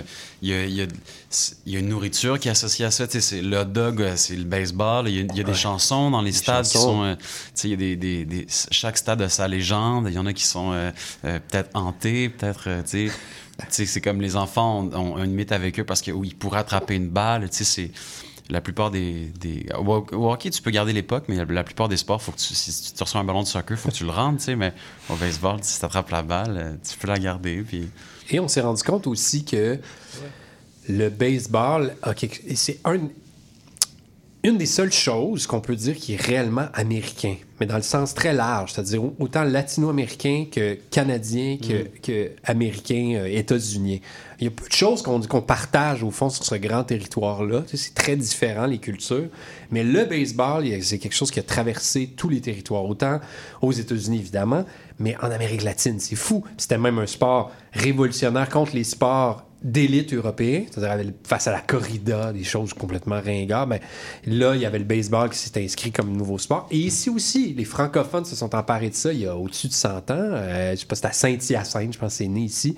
Puis c'est un sport en réaction face aux sports d'élite britanniques, comme le polo, le curling, des choses professionnelles, qui, qui demandaient encore là un équipement euh, coûteux. un cheval Un cheval, rien de moins qu'un cheval. Alors que là, c'était des prêtres qui, dans la, la, la, la campagne, euh, je veux dire, montérégienne, pouvaient jouer au baseball avec des jeunes euh, de- des collèges. Mais on se rend compte donc qu'il y a quelque chose d'extrêmement typique de, des, des Amériques, le baseball. Il n'y a pas tant de choses qu'on peut dire ça. Ça ne veut pas dire que tout le monde joue au baseball, puis, mais c'est quand même quelque chose de commun et qu'on tente de reproduire dans un spectacle ce- ce- ce- cette chose commune qu'on trouvait belle. Absolument. Euh, en, en préparant des, des heures évidemment des- d'émissions, je suis tombé sur une vidéo où euh, la personne qui, re- qui reçoit la balle euh, très très haute portée, c'était c'était un chien, un golden, et il a été célébré. Ah oui Il a gobé la balle. Ah ouais. il est devenu héros euh, de la fin de la partie. Donc comme quoi, ça fédère le, le règne animal. Euh, Est-ce que tu veux rester encore un peu avec nous? Oui. Yes. On écoute, on écoute, euh, petite pause, on écoute Zebda avec Oulala Radim.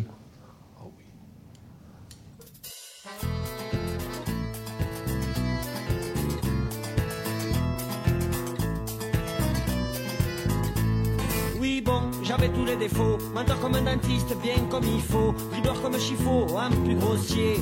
Très tôt, je voulais pas bosser. Et comme Pinocchio, mais sans la fée. J'ai méchamment menti et ça l'a fait. J'ai menti comme on tous, sans que l'ontarem me pousse. J'en ai fait des coups en douce. Tu me crois, tu vaux pas un centime. Je le jure, voilà la radime. Je le jure, voilà la radime. Voilà, voilà,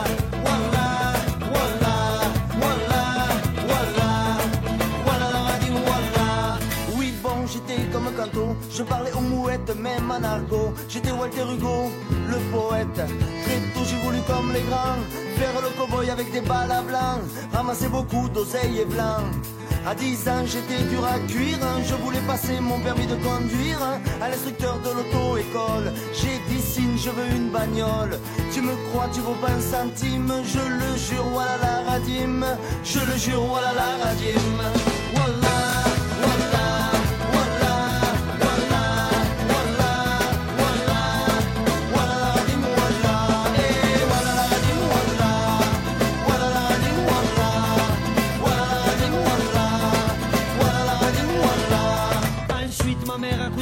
me disait Ne fais pas l'inculte, dis bonjour quand tu croises un adulte. Et moi, têtu comme deux chameaux qui se disputent pour un verre d'eau. Il a fallu que je fasse le beau. Et va savoir pourquoi sous le préau, c'est l'adulte qui ôtait son chapeau. À 10 ans, j'étais farouche, il aurait fallu me coudre la bouche. Je garoffe, c'est pour la rime, je le jure sur la tête de Sim, je le jure sur la tête de. Voilà, voilà,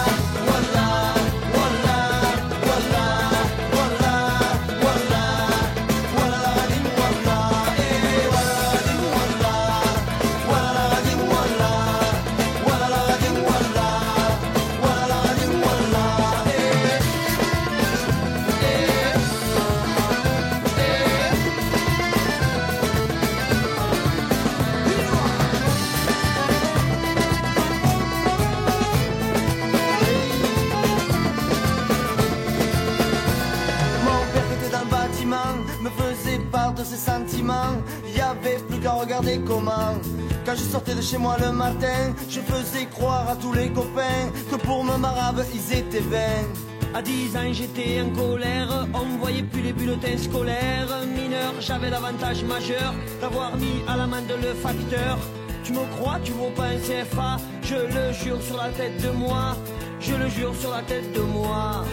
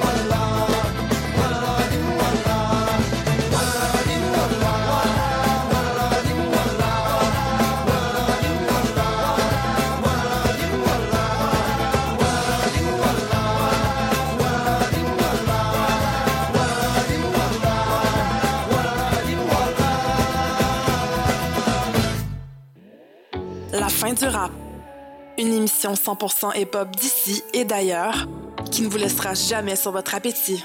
On vient juste reprendre ce qui est à nous. On a le flow, on a le flair. Tout est Gucci, comme le flair. Ice, ice, en enfer. Laisse-nous faire, légendaire. Rassasiez vos oreilles à chaque semaine avec Aldo, Arnaud, JL, Marie-Lee et Veda, les lundis de 19h à 21h à CIBL. Excusez-la, c'est votre rendez-vous hebdomadaire dédié à la musique, la chanson, la danse traditionnelle québécoise. Accompagné de Marc Belgique les dimanches 18h, en rediffusion les mercredis 11h sur les ondes de CIBL 101.5. CIBL, il est 16h avec Jean-Philippe Lou qui nous présente euh, très bientôt dans tout Montréal, Fossball, du théâtre baseball, du baseball au théâtre, un, peu les deux.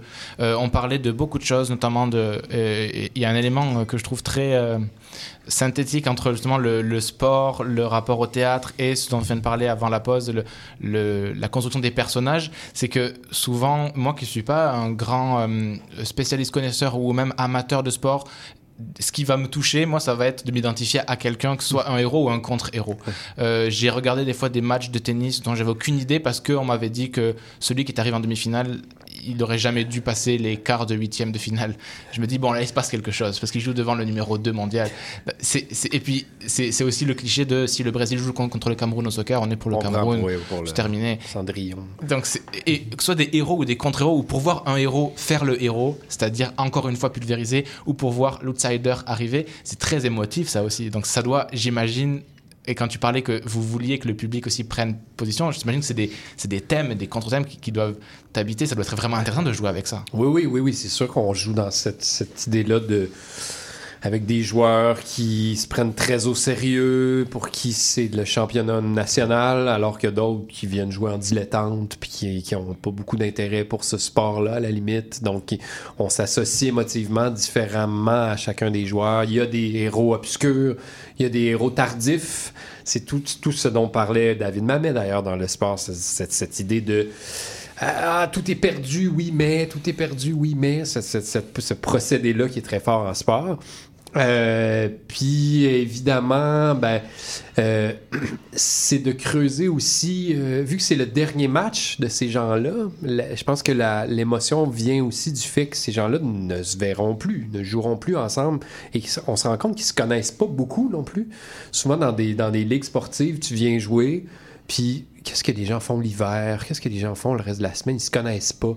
Donc les personnalités naissent aussi de la réputation que tu as sur place. Les surnoms vont naître de ce que de, de, comment tu agis dans, le sport, va, va naître vraiment de comment dire de ouais de réputation dans cette ligue-là point. C'est-à-dire on sait très peu de choses de ces gens-là, même dans la pièce. À la limite, on n'en apprend pas tant que ça sur sur les, les personnalités ou les gens en dehors du, du match. Par contre, ils deviennent chacun à leur tour, chacun à leur tour, des archétypes à l'intérieur de cette fiction sportive-là. C'est là que je pense que c'est intéressant.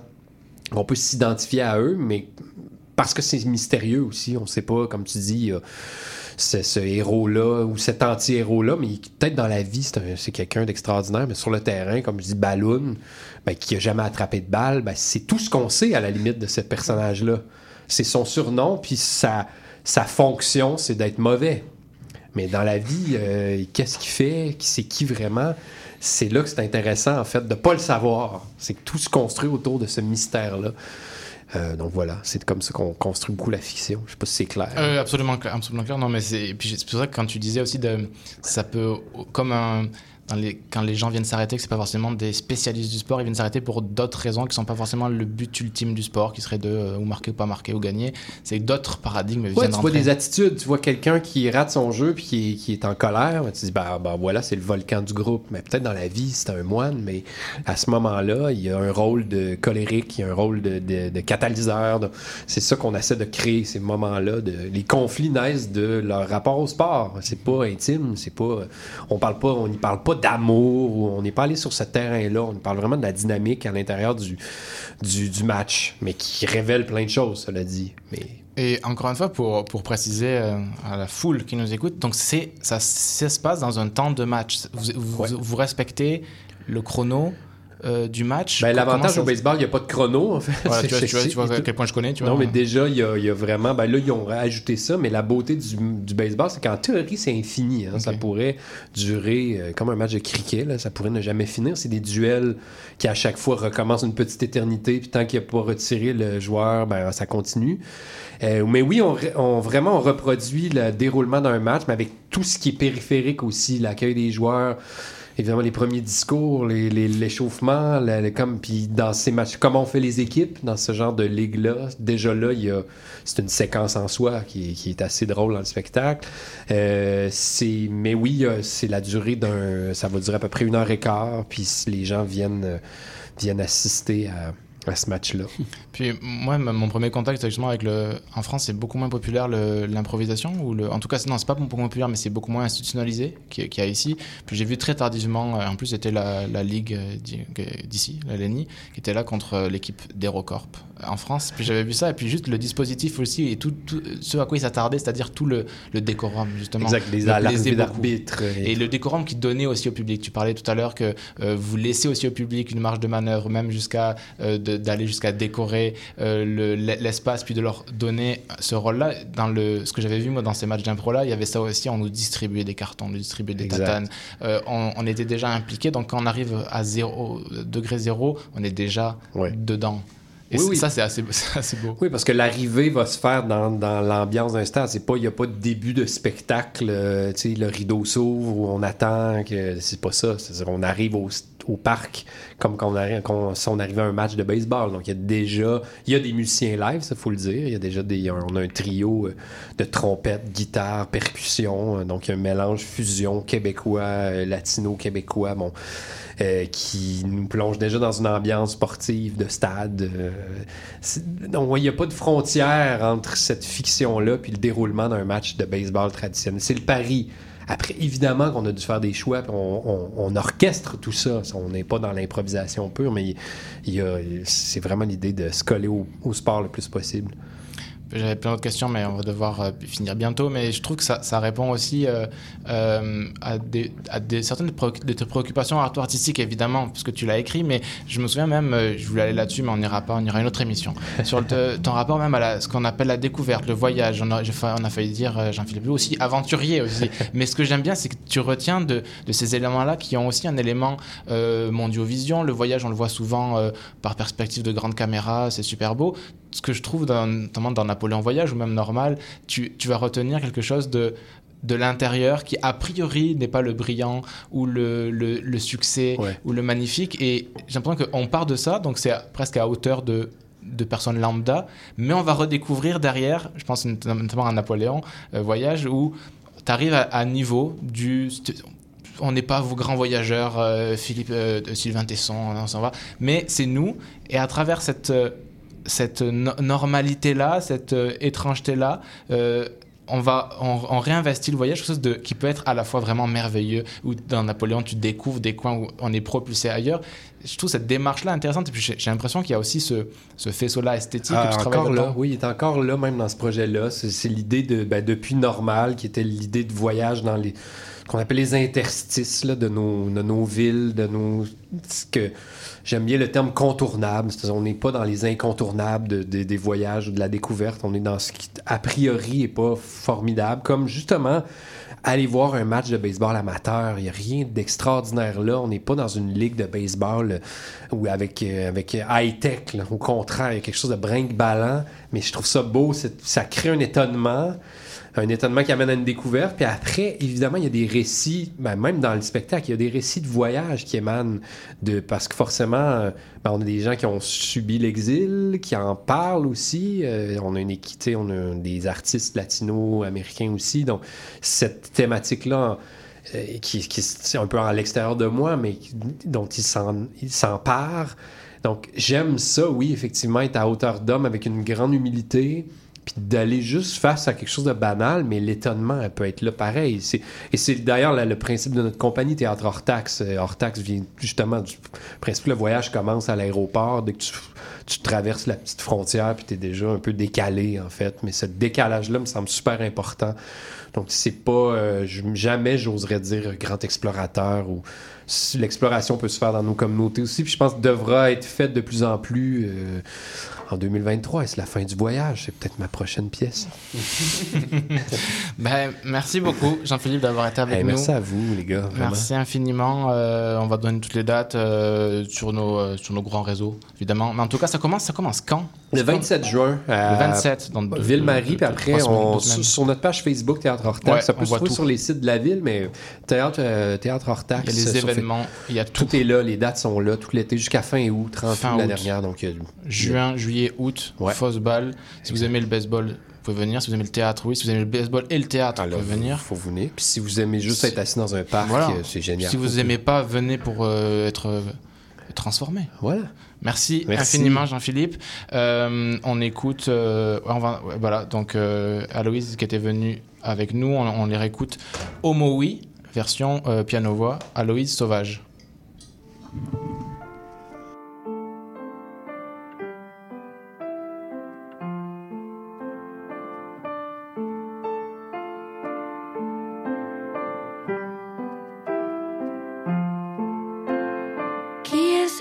Barge trafiquée dans son regard. Sa fille anormale et sa fille toi défigurée là Qui est ce bâtard tendant vers la borderline. Tyrannise ta fable qui suce sa proie. Décapitez le offrez sa tête au roi. Faites-en ce que vous voulez Vous la connaissez pas. La reine veut la dévorer Offrez sa tête au roi, faites-en ce que vous voulez. Vous ne le connaissez pas, lui le prince veut l'épouser. On se cachait, maintenant on s'élève. C'est pas vacher sur les clichés qu'on changera les règles. Il crachait, maintenant on riposte. C'est pas en restant sans rien dire qu'on changera la donne. Les BD sont beaux. J'ai osé rêver que tout le monde enfin le voyait. Oh, oui. L'arc-en-ciel brandi, tes superbes vasées. Oh, oui. Les horizons ternis, pour nous c'est non merci. Oh, oui. L'arc-en-ciel brandi, tes superbes vasées. Oh, oui. Les horizons ternis, pour nous c'est non merci.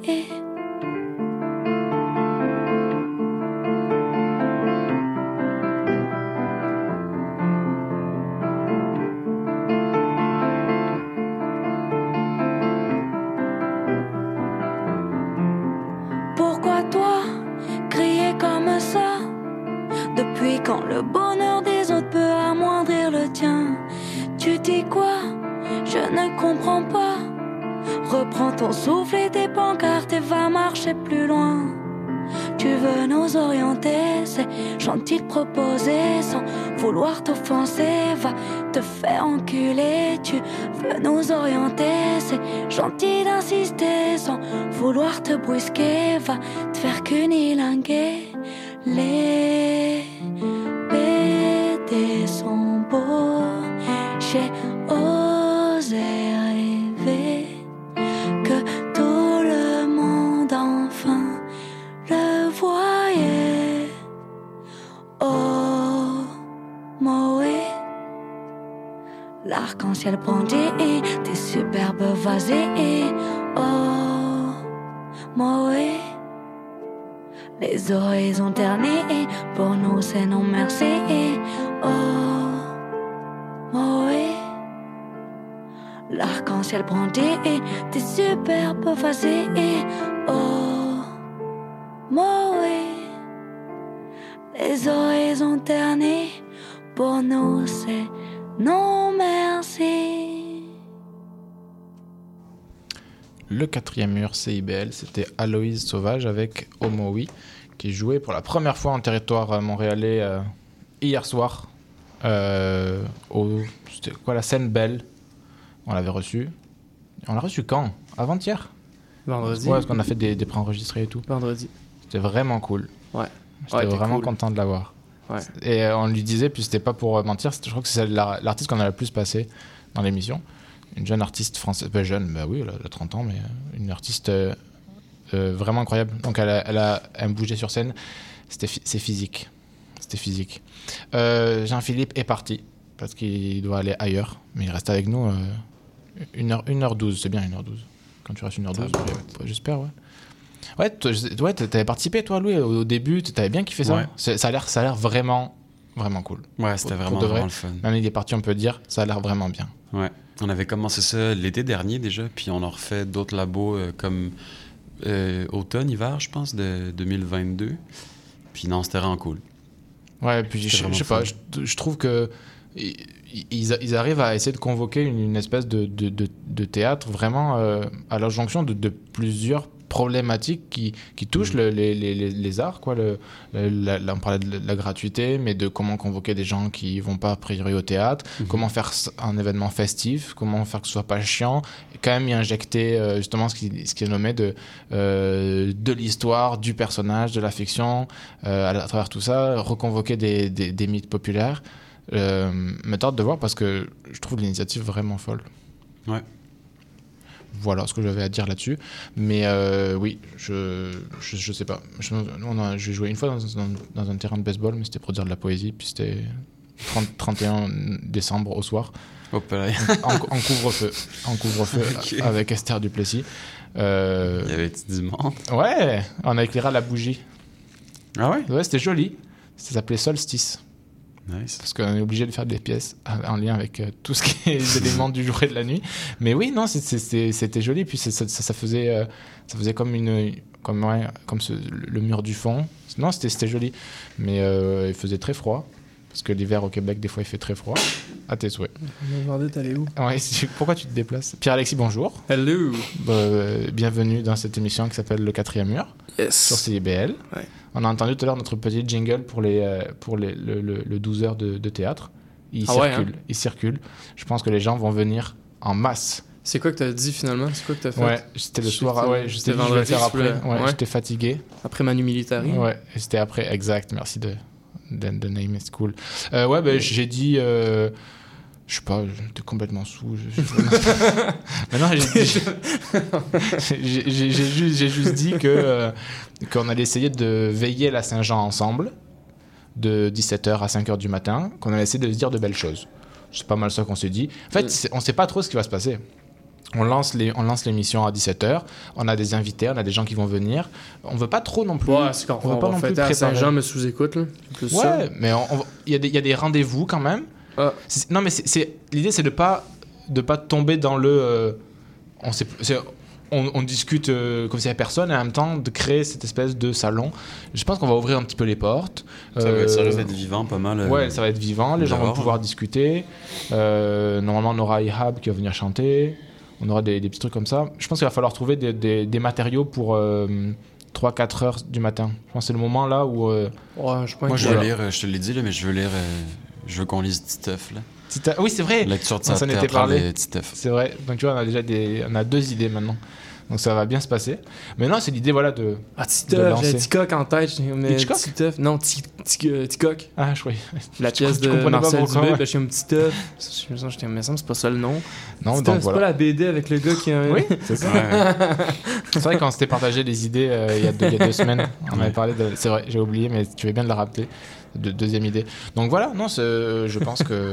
Donc venez euh, le 24. Vous pouvez, je pense, je sais pas, si vous pouvez- je pense que vous pourrez rentrer. On va discuter. Puis on va essayer de tenir le, tenir le coup. Moi, je Faut pense. que le, le studio ait l'air d'un planète rap énergie. là. Ouais, ou s'il y a, il y a J'ai 25 dit, j'ai- personnes. ouais, j'ai dit ça l'autre jour aussi. C'est drôle que tu dis ça. J'avais parlé, ça va être un, un Ouais, Skyrock, mais ouais, québécois. ouais. Non. Un Non, Skyrock bleu et blanc. freestyles debout, là. non, parce que qu- quand t'as- quand t'en as loco des locaste. bons, ouais, quand t'en as qui sont bons, ça marche très bien, mais ça peut vite être un désastre cette histoire. Ouais. Quand t'en as qui sont bons, parce qu'il faut, faut le tenir quand même. Moi, j'aimerais ça me prendre pour un, un rappeur. Là. Mais voilà. Ben, tu le fais Deuxième idée. tous les jours. C'est De- vrai, c'est vrai. Les gens, les n'ont jamais vu mon style, Non. mais j'ai effectivement. Ça fait de quoi t'as l'air en ce moment, casquette mais- à l'envers, des pants baggy. LMFAO peut aller se rhabiller. Donc on, on pourra. euh, on- je voulais qu'on ait Ruba Gazal, mais un peu pas, parce qu'elle est très occupée pendant la Saint-Jean, forcément. Mhm. Puisqu'importe Elle fait euh, sur ses épaules euh, le poids d'un pays. Je pense qu'elle doit être euh, assaillie partout euh, pour, pour euh, appeler un pays libre et indépendant. Donc euh, donc c'est pas grave. On, Ouais. fera, on fera autre chose. On va, on, va, on, va, on va se dire des choses. Moi, j'ai, voilà, c'est ça. Je suis content de, que ça, ça existe. Puis, euh, c'était c'était presque le solstice, mais c'est pas le solstice. Ah. Mais c'est le plus proche du solstice qu'on pouvait faire. Euh, voilà. Euh, quoi dire de plus sur la suite? Je sais pas trop. Euh, sur les programmes. Hum, mais voilà, si vous pouvez, si vous voulez venir nous écouter, venir discuter, venir faire quelque chose, sentez-vous libre de 17h à 5h du matin le 24. L'idée serait voilà, d'avoir des gens qui viennent, qui viennent discuter avec nous. quoi. Ouais. Voilà, c'est un peu, un peu ça. Parler d'indépendance. Parler d'indépendance. Si vous voulez parler de dépendance, euh, ça se peut aussi. Euh, on sera pas... Non, mais on va pas filtrer les gens, euh, les fédéralistes, vous pouvez venir discuter. Bah, fête de la Saint-Jean. En tout cas, non. fête de la. Saint-Jean, viens pas me parler de Pierre-Éliott Trudeau. puis- Ah ouais, si, si, venez, venez. Ça serait trop bien. Ben, là, moi, je voudrais juste souligner Ah ouais. l'importance que Pierre-Éliott Trudeau non, Ah, non. ce serait trop bien. À Saint-Jean, non.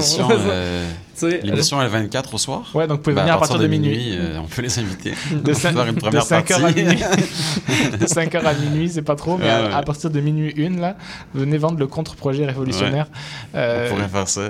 de- de- d'un pays. euh, ouais. le 25 au matin à CIBL. De La- L'after Saint-Jean. De 5h à minuit, c'est très euh, indépendantiste, et puis après, c'est vraiment. J'imagine juste les Américains le 4 juillet, pis t'as juste quelqu'un. entre- Tu sais, ils sont en train de fêter sur le boardwalk, sur le bord de la mer, ou je sais pas, sur la plage, pis t'as juste quelqu'un au centre de la foule qui crie Vive la reine Ouais, c'est ça. ah oui, oui, ce serait. C'est des royalistes aussi. Exact. Bien, c'est des Ben oui. royalistes. Venez. Oui, oui, oui, oui. Mais non, ils sont pas le bienvenu, mais. Si. Ok. Maintenant, il faut dire vive le roi. Mais oui, il faut dire Ouais, vive le roi. Si vous voulez. euh, puis nous, on, on va répondre à ça. Ah, Ça va être des débats. Ah ouais, ce serait cool, un vrai débat. J'aimerais quelqu'un qui me dise qu'il est vraiment pour le roi. Je serais. Qui est vraiment qu'il y tient pour des raisons vraiment profondes et pas juste. euh, Ouais. Mm. Ah ouais, ouais, ouais. Mais à partir de minuit. Parce que sinon, c'est pas, c'est pas le droit sinon. Euh, voilà, de la musique. euh, Avez-vous écouté son couronnement euh, Bien sûr. Ouais Oui. Ouais, pour vrai Ouais, ouais, moi j'ai tout vu. Moi. Quelques, pas tout, mais mes parents l'ont écouté. euh, mais ouais, j'ai écouté. C'était très drôle. Moi aussi, de- je connais plein d'adultes qui l'ont écouté. Je sais Ouais. pas. Ben, la génération de nos parents, mettons mes parents, je sais qu'eux, ils ont plus vécu tout ce qui était euh, euh, le drama de la famille, euh, la famille royale, euh, dans le temps de Lady Di, tout ça, là, tu sais. Juste- Moi, c'était important pour moi. Ouais, ok. Moi, c'était important. Pour vrai de- Mais- Ouais, ouais, moi, c'est quand même une culture, c'est imp- c'est important. C'est pas rien, le roi, c'est pas rien. Ouais, ça représente. Ouais, ouais, Non, je déconne, j'en j'ai pas du tout. Non, non. Ouais, ok, non, pour non, non, pas du tout. Ok, j'ai pas ok, du tout. Ben non, je- j'étais comme genre, je Non, découvre je- de mais Quand tu me disais, ben pour moi, le pour les football gens américain, là-bas, j'adore. Pour les gens là-bas, ça représente vraiment euh, quelque chose de. Puis là, en plus, il y avait quelque chose de très. euh, c'est le prince. euh, Je pense que c'est des malades C'est William là, qui est comme plus vraiment comme inclus dans la. qui, qui est plus là-bas. Là, tu Pas sais, comme- Harry? Ah, je sais pas. Le, là. plus jeune, le plus jeune, ouais. C'est le qui qui a fait l'armée. Il était à la cérémonie tout seul, sans sa femme, et il est rentré avant la famille avec les Oh, cousins les cousines. Et c'était lui, il était, il était seulement habillé de noir. Il n'y avait pas de, Ah ouais. de bannière sur lui. Il est vraiment rentré comme en- avec la première batch là, puis il s'est mis en arrière. Puis le roi, les fils, les filles sont Bon, rentrés mais- après. ouais. Puis là, c'était comme, t'avais comme le portrait de famille. Ah puis C'était vraiment comme le devant, t'avais le roi, son, euh, le fils. euh, euh, je sais plus c'est quoi leur prénom, euh, Harry ou William. Puis derrière, t'avais le plus jeune qui était là, puis que oh, on aurait dit comme quelqu'un de. Ben, en comme- mémoire de sa mère, justement, avec tout le drama qu'il y avait eu dans les années. Je pense que c'est. 80, Je, je me demande si c'est même pas de son borel que ça avait été des. euh, c'est très codifié cette saloperie. hein. De quoi? La royauté. Je pense Ah que c'est oui. Le même. Borel. Peut-être qu'elle voulait pas. Tu sais, genre de truc comme ça, genre. euh, tu ne seras Lady pas. Di, ça? Non, non, non, non. euh, ma- ma- Madame la reine, je sais pas comment ça s'appelle. Ah, ouais, non, elle est morte. Oui, mais peut-être qu'elle ne voulait pas que à son enterrement. Ah, c'était pas Ah non, l'enterrement, c'est le c'était au cou- couronnement. au couronnement. Ah bon En même temps. Oh oui, ah oui, oui. C'était pas en même temps C'était pas en même temps Euh, non, c'était quand même. euh, cercle. Ça aurait été Le, plus le simple. couronnement était là, là, il y a vraiment euh, quelques Ah, semaines, puis le, le- mais l'enterrement était il y a plus, plus Ça- longtemps. là. Quelques mois, ouais. Puis l'autre, c'était il y a trois semaines. Puis je je suis vraiment attentif à pas créer du tout de remous, mais c'est le, c'est lequel le fils qui est traîné avec des pédophiles euh, sur l'île avec euh, Epstein? Ça, c'est euh. Prince. euh, Je sais euh, Fuck. Ah C'est un des deux, hein C'était le préféré de la reine, même. Bah, c'est un des deux. son. euh, non, non, c'est pas. Qu'est-ce que tu dis William? William, Non, William en régie. On va étudier ça. Qu'est-ce qu'il a fait? Je te crois, Fabien, Ben, il, genre, ça me il- gosse il de- tra- il traînait avec euh, les Epstein euh, Ouais, qui sur l'île maudite. Ouais. Ah oui, hein. Qui Ouais, était- ouais. ouais, non, c'est pas drôle, c'est pas du tout drôle, mais. Une odeur d'essence. C'est parce ce qu'ils sont. euh, Ouais, il y a de- de- et c'est Aurel Saint tout de suite. Non, ouais, c'est qu'en plus, je sais pas si tu l'as vu, toi, son, son, euh, son entrevue où il justifiait. bon, William. Non, je j'avais vu justement un Merci, Fabien, documentaire en où il disait c'est la première fois que quelqu'un va faire une entrevue où est-ce qu'en démentant, il convainc tout le monde en fait qu'il est coupable. Bon, en tout cas, on va, fact-checker, mais merci Fabien euh, pour l'info. Andrew, Andrew. Andrew, Andrew, qui vient de là-haut. Merci, c'est un des deux. C'est un des deux, merci. Donc lui, Favori euh, de la, la reine, ouais. Bah, tu vois, il choisit bien ses favoris. Ah ouais. C'est En tout cas, voilà, ça, euh, ça, ça a moins fait. euh, voilà. Moi, je pensais, c'est- moi, je- On j'aurais fait. joue un jeu dangereux en ce moment. Ouais. là, on, Ouais, ouais. on, On n'est pas loin de- comme, oh, on licenciement on Ah, mais c'est pas Harry William, là. Non, non, c'est le frère mais de- je te- non, mais je, du te- roi. je te jure, moi, j'ai aucune. Je sais pas qui est qui. Non, il y a genre 70 ans. ou- ok, ok, ouais, Je sais pas du non. tout qui est qui. Hey, c'est vrai, ça sent le gaz. Ben oui. Ouais, ça sent full le gaz. Peut-être que- N'allumez pas les briquets. On parle, c'est ça, je t'ai dit, on parle de la royauté, on a juste quelqu'un qui est. Ouais. Mais non, mais c'est- on n'a pas peur de dire les termes. On dit les termes au micro, puis euh, advienne que pourra. Euh, non, mais voilà. Euh, sinon, euh, oui, je crois qu'il y a un peu de musique. Il y a un peu de musique qui s'en vient pour apaiser les royaumes pourris. Parce qu'il n'y a pas que le Danemark. Quelque chose de pourri au royaume de l'Angleterre. On écoute pour apaiser tout ça Kanen avec Assis dans son dernier album.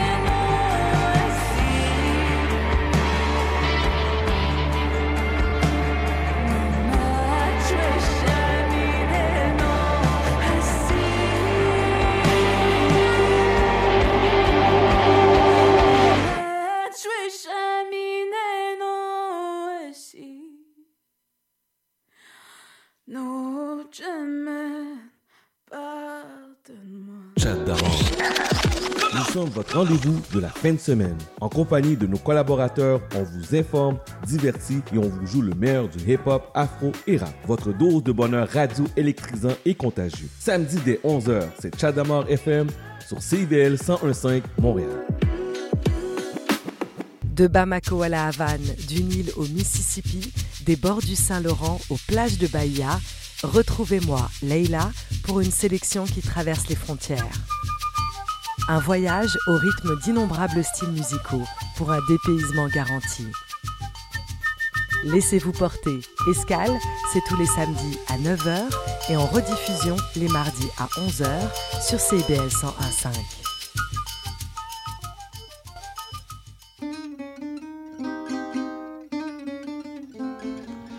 Django et compagnie, c'est une série d'entretiens avec des musiciens et des musiciennes de jazz manouche qui animent une communauté qui est en plein essor à Montréal.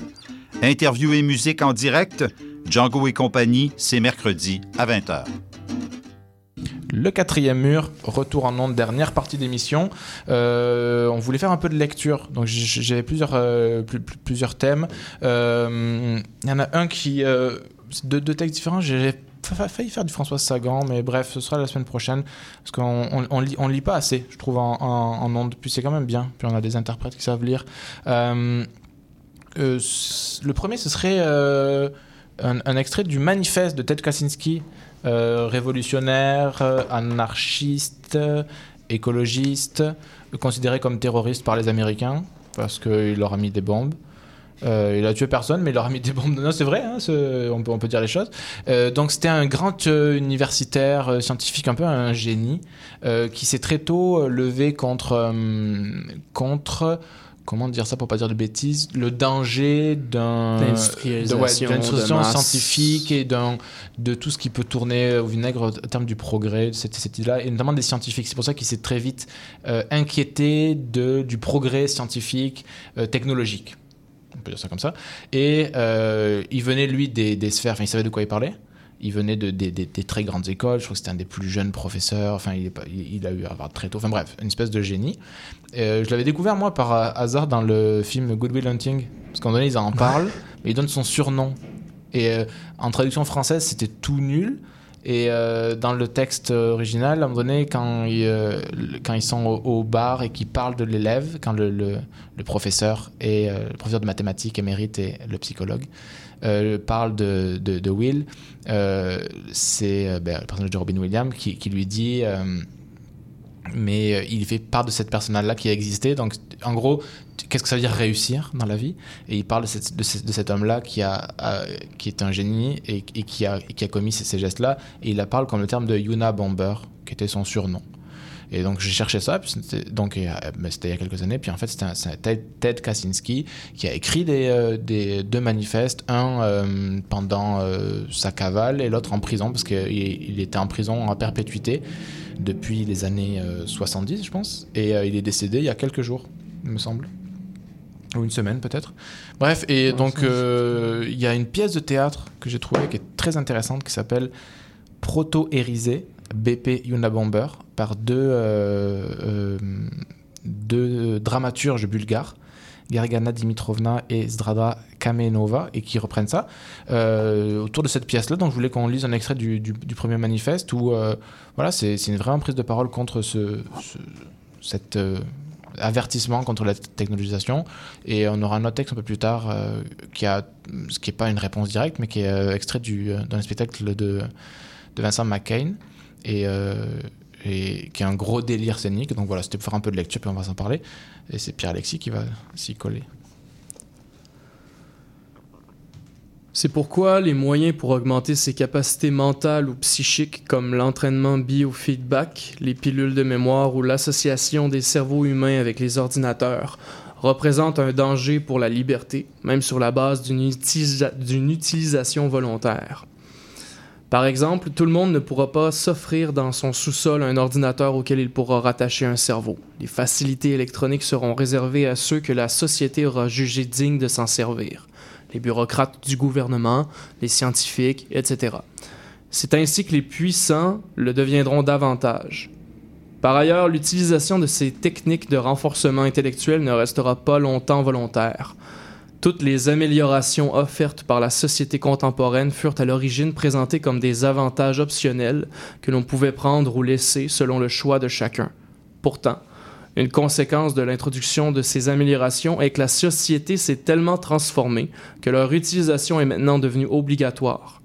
Il est en effet matériellement impossible de vivre aujourd'hui sans faire un usage constant des appareils ménagers. De même, l'utilisation d'appareils permettant une augmentation des capacités intellectuelles, bien que facultative en principe, deviendra tôt ou tard une pratique obligatoire. Lorsque ces appareils auront atteint un haut degré de performance et qu'ils seront d'usage fréquent, une personne refusant de les utiliser se placera elle-même dans la situation d'une bête brute dans un univers de surhomme. Elle se trouvera simplement incapables de survivre dans un, dans un environnement structuré autour du postulat que la plupart des gens doivent augmenter leur performance intellectuelle de façon significative. Voilà. Merci. Commentaire de texte, non, c'est pas vrai. Ouais, c'est ça. Non, c'est c'est un, c'est un extrait large euh, du, du manifeste et puis, je sais pas pourquoi euh, bah, je voulais le lire pa- parce que bah, parce que il est décédé il y a pas longtemps. euh, mais je trouve ça in- intéressant parce que c'est vraiment plus complexe que euh, je pense les résumés qui sont faits autour de lui. Je sais pas comment la presse en parle. J'imagine en mal. Je sais pas. Bah, aux États-Unis, toi Oui, aux. États-Unis, euh, dès, dès que. Oui, ça, ça, c'est ça, j'imagine. Mais euh, je sais pas, je, je trouve que c'est un. C'est quelqu'un de, de l'intérieur qui a, qui a pris la, la, la tangente. Il vivait dans une, dans une cabane, je sais plus où, il s'était- il s'était retiré. Il y, a, un très beau texte, euh, je vais vous retrouver le nom euh, juste après, qui, fait état de, ça, aux éditions, je pense, Rotopia en France. Euh, donc, euh, je sais pas, je pense qu'on en fait un symbole aussi, parce qu'il a pris perpétuité. Euh, et puis il énonce des choses, euh, on s'en parlait pendant la pause, dans son deuxième manifeste en prison, il est un peu plus euh, confus, un peu plus étrange, le manifeste qu'il a écrit en prison beaucoup J'ai plus pas tard. lu, euh, si, c'est c'est- en c'est- prison. c'est lui là où il parle de qu'il vante les attentats terroristes. Ah oui, oui, oui, oui, oui, ok, oui, oui, oui. Donc lui, il qui est un oui, peu plus délirant. En même temps, quand t'es enfermé en service de sécu- sécurité euh, 23 heures par jour, bon voilà. Mais le premier, il est assez. il Et puis il est devenu aussi, il chante aussi de d'une d'une forme d'é- d'écologie euh, radicale. Je pense qu'il y a un film qui sort sur lui bientôt. Ouais, c'est vrai. Kay, ouais. Voilà. Ouais. De On- fiction Ouais, ouais. Bah, adapté. Bah, ouais, oui, en ça. tout cas, oui, pas un documentaire. Ça a l'air assez. euh, ouais, ça a l'air euh, quelque chose. et, et ça, ça fait des liens quand on voit euh, justement dans les continents Amérique, Amérique du Nord, où euh, tous les problèmes écologiques euh, qui frappent à aux portes maintenant, ces paroles-là deviennent de ressortent plus virulemment et on peut lui opposer évidemment. Il, il aurait dû faire ça avec plus de calme et tout ça. Et ce qui est très intéressant, puis c'est pas partir des débats, mais c'est qu'à la même époque où euh, il raconte ça, il y a eu le, euh, un grand rapport en 1971 qui disait justement euh, il nous reste euh, 30 ans pour changer le cap. Mm. C'est des rapports scientifiques qui ont été faits, un rapport qui a été écrit gentiment, extrêmement sourcé, puis on, on retient rien de ça n'a pas changé. Lui avait le pressentiment aussi que s'il fallait changer, il fallait avoir un rapport extrêmement direct euh, et concret. Alors après, euh, ces méthodes, euh, elles étaient vraiment laborieuses. Ça a été vraiment des échecs euh, parce qu'il a, il, il a pas fait changer quoi que ce soit. Non, mais il, a- avait la conscience. Non, il avait la conscience que lui, venant des grandes universités où le savoir se produisait, où le savoir se dispersait, où il avait accès au savoir, il s'est dit ça n'a pas passé par là. Malheureusement, il va falloir trouver des, des, des- des propositions bien plus radicales. Hmm. C'est ça que je voulais euh, Ouais. dire, mais euh, voilà, je sais Par pas. il a, il a failli, euh, vraiment failli juste toujours être en cavale aussi. C'est genre sa belle-sœur et son, euh, Son frère, ouais. qui Qui- ont, qui ont- qui- qui ont réussi qui à ont l'identifier. publié le manifesto, les manifestes dans, dans le journal. Ouais. Puis sa belle-sœur, ben, la blonde de son frère, la femme de son frère qui a fait Ouais, ça ressemble vraiment à ce que ton, ton frère dit d'un party de Noël ou un truc de même. Puis il a fait Ouais. Ouais, exactement. Ça, ça s'est avéré lui. Donc euh, voilà, puis c'est vrai que ça, ça fait beaucoup écho à des. On s'en parle, on s'en parlait de tout ce qui est euh, les, les- les- les premières catastrophes écologiques qui frappent aux portes là. Il- Mhm. on- Montréal était euh, était était brumeux euh, il y a une semaine. On a eu des incendies qui sont arrivés tout près. La, la une ça a été pour New York. C'est vrai que New York a été était plus coloré encore. À New York, c'était quelque chose, hein. Je pense que c'est pas fini encore tout Non, à fait. non. Pourquoi New York plus que Montréal Ils sont plus bas? Ben, les vents, les, Les vents, vents. dirigent. Ok, les- excusez-moi, ok, super. Moi, je pense parce qu'ils veulent faire toujours les malins américains. Ils peuvent pas nous laisser le monopole du journal, quoi. En France, ils en parlaient. Mais c'est vrai sûr que, ça a aidé. C'est sûr que ça a aidé. Euh, après, euh, c'est sûr que ça a aidé. Moi, Mais après, c'est vrai que c'était beaucoup. Mais C'est que la une, c'était sur New York. Puis Ouais. nous, euh, Montréal Ouais. aussi, c'était difficile. Ouais. Mais vous écoutez pas les films de science-fiction. euh, La fin du monde commence à New C'est York vrai, euh, c'est en vrai. 90% C'est que euh, euh, il y avait quelque chose de très. euh, sur le coup, je pensais que c'était- c'était un filtre. C'était très Blade Runner. Ou, Oui, même oui, euh, la 100%. DOP de Contagion de Steven Soderbergh, ça, c'était c'était ça. Fait que c'était c'était assez violent de voir. C'est euh, bien, bien rassurant. Ouais. De voir que c'était euh, notre professeur, votre professeur de chant et notre professeur de musique, à nous aussi, euh, Catherine Gadois, qui Mhm. me disait que souvent la littérature avait la préscience de. Mm. Les grandes inventions ont été d'abord pensées en, en littérature et ensuite c'est arrivé. Ouais. Euh, elle me parlait des, des exemples de Jules Verne, tout- toutes les, les vaisseaux im- improbables. Ça, ça c'est que la, littérature aurait 100, 150 ans d'avance.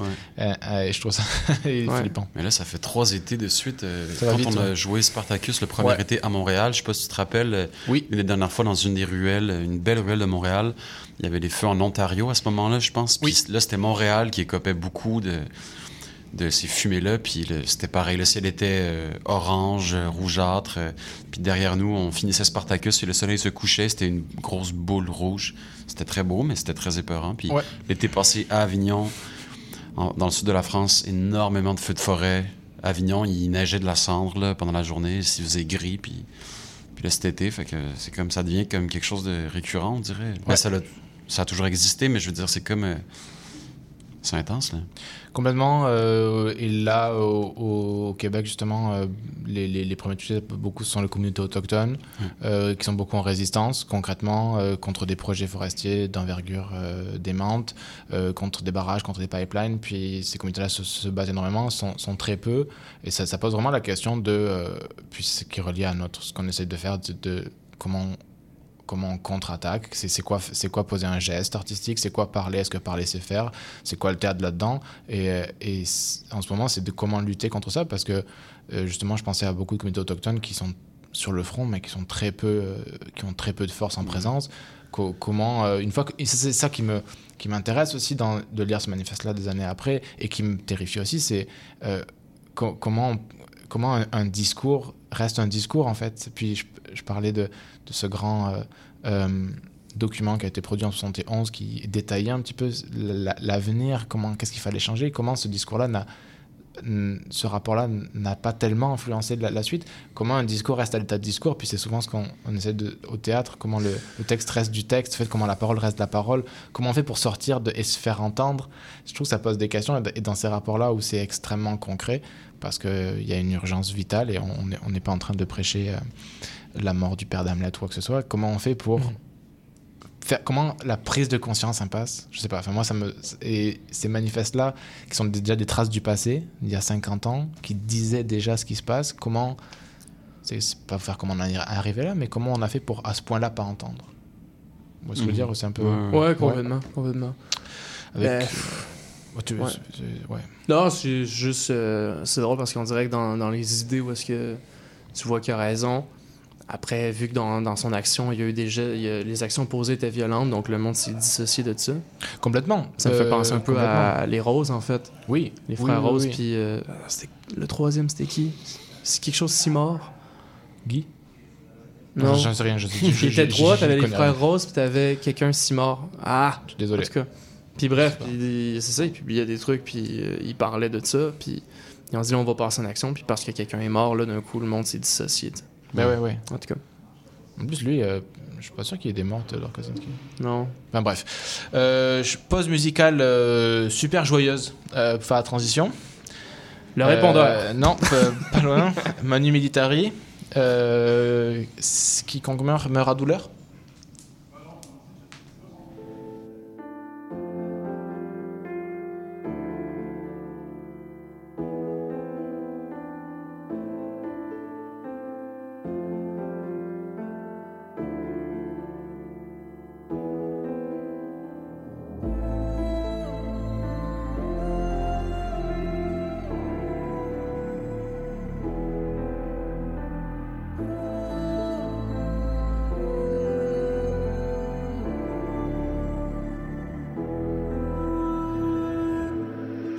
Sur le trottoir, puis devant la fenêtre, un drap cloué. C'est pas le top pour les bourgeoises, j'ai pas ce qui les fait mouiller. Mais si t'es pas snob, tu peux m'adorer. Je suis excentrique, je suis coloré, je suis ou artiste. Un peu des deux, je suis pas fédéraliste. Je suis blanc bleu, je vais la chercher au port. Je dans la cuisine, je dans toute la ville. Je fournissais les cossitines, mais je suis pas trop sorteux. Sur Notre-Dame si je m'en vais en camping. Je suis un tout petit village où tout le monde se connaît. Une scène de ménage où l'amour se monnaie. Une course au relais quand cochent cochons débarquent. Il me reste plus rien quand une compagnie part. Il me reste les épées, les contestataires, les ennemis jurés du système monétaire, les grands oubliés du trafic planétaire, puis les petits délinquants issus de classe ouvrière. Les rêves ensevelis sous des montagnes de coke. Je fais pas crédit, j'ai pas dormi de la nuit. De quoi tu me parles, y a pas de preuve à l'appui. En plein soleil, on fait pleurer la pluie. Tu vas farmer ta gueule, on va te crisser dans le coffre, on a pas sur notre cote. Oublie jamais mon enveloppe. Tu veux monter trop vite, on va te lever ton lit, t'as coup de pied dans ta porte. Oh, chez la gars. J'ai que ma misère à revendre. Chats à louer, des enfants prisés qu'on a placés ensemble. Oh, chez la gars. Boucher, Richard, je porte mes légendes dans mon corps tatoué. J'ai pas la l'histoire d'un peuple à mémoire bafouée. Oh, chez la gars. Je peux m'en sortir, mais d'ici là, c'est 20 piastres la douceur. Mon chum ici, qui compte meurt, meurt à tout là. C'était Manu Militari. Euh, on va finir, on va continuer, finir euh, contre-champ ou je sais pas quoi. Euh, c'est du Vincent McCain cette fois. C'est extrait. c'est quoi Excuse-moi, le, son, son texte, c'est. Oui, c'est l'extrait du deuxième. Voilà ce que jamais je ne dirais. Grand, grand spectacle bordélique de McCain. Et là, c'est un des personnages qui parle. Ça fait du lien. Si vous fait du lien, tant mieux. Sinon, je m'expliquerai. C'est Monsieur Fluck qui parle et c'est Louis qui le lit. Le monde est un château de sable fait pour être détruit. Quelle joie que nous avions à détruire notre labeur à la fin d'une journée de construction. Vous vous rappelez, c'était la fin d'une journée d'été. Nous n'avions que 4 ou 6 ans, nos parents nous avaient initiés à la construction des châteaux de sable. C'était sur une de ces plages où l'horizon n'avait plus de limite. Et à la fin de la journée, quand le soleil venait nous rappeler que la Terre n'est pas une étendue sans fin, nous sautions sur le château de sable pour écraser notre labeur et le faire disparaître, à jamais. Nous le faisions parce que nous avions foi en nous. Nous avions foi en nous et en tous les autres. Nous avions foi en notre avenir. Nous savions que nous pouvions toujours et à jamais nous réinventer, que l'avenir serait forcément mieux que le passé, que nous étions plus infinis que la Terre et qu'il n'y aurait jamais de limite à notre besoin de vie et de réinvention. Nous avions confiance, nous étions des enfants. Et peut-être bien que Socrate avait raison en hurlant dans toute Athènes que l'invention de l'écriture sonnerait le début de l'ère technologique et la fin de la pensée pure, la fin des discussions belles et joyeuses. Et souvent, pour nous rassurer et ne pas voir ce vide immense en nous, nous nous étions moqués de la, de la terreur de Socrate face à l'invention de l'écriture. Et c'est vrai, cette invention fut sûrement le début des robots et de la politique, du sentiment retenu, du jugement. En écrivant nos amours, notre passé, nos fantasmes et toute notre terreur, il est bien possible que nous nous étions mis à, légiférer nos propres rêves et nos propres passés, notre propre passé. Et peut-être que la longue chute que nous vivions d'ores et déjà et depuis toujours commença bel et bien au moment où l'homme eut l'idée d'écrire à jamais ce qu'il pensait, transformant ainsi sa pensée libre et joyeuse en sentence, en phrases hideuses, en interdictions, en sommations, en morale et en loi. Et peut-être bien que Socrate avait raison. L'écriture, c'était le début de la fin de la naïveté et le début des lois. Et peut-être bien que nous voilà encore aujourd'hui devant ce vide rempli de mensonges que fut l'immonde mémorisation de nos vies. Merci beaucoup. Voilà, c'était, euh, j'ai- j'aime beaucoup ce texte, on l'a beaucoup lu en extérieur euh, dans des centres commerciaux. Et euh, voilà, je, je sais pas, ça, ça fait du lien ou pas? Ouais. Ah, merci. J'ai bien, travaillé.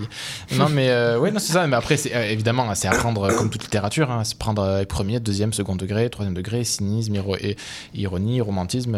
c'est, pas pour dire tout est foutu, le- mais c'était une préoccupation depuis le début, la, peur, la peur Socrate de Platon de euh, l'invention de l'écriture allait justement faire abaisser le savoir parce qu'on allait pouvoir noter les, les- les choses et donc ne plus les retenir et donc euh, s'en remettre à autrui. Mm. Et, et des, des gens comme, comme Stigler ont, ont- ont- ont- ont repris cette analogie-là aussi avec l'ordinateur. C'est aussi notre, notre manière de noter le savoir. Et donc, cette peur-là de l'ordinateur, on est, on est plus bête, mais en même temps, on a accès à un plus grand savoir. Enfin, toute cette peur-là, elle fait partie de l'humanité. C'est en ce sens-là que oui, il y a des étapes, oui, il y a des moments, mais ça, ça fait partie de nous, quoi. Ça fait partie de nous, cette peur-là. Est-ce que l'outil nous sert ou nous dessert? Est-ce que euh, qu'est- qu'est-ce qu'on fait avec ça? C'est- pour ça que je sais pas, ça, ça, ça me plaisait aussi. Et puis, ça fait partie de, de, de nos, de nos peurs. euh, de nos peurs premières, quoi, à partir du moment où le dieu Prométhée, là, il vole le feu.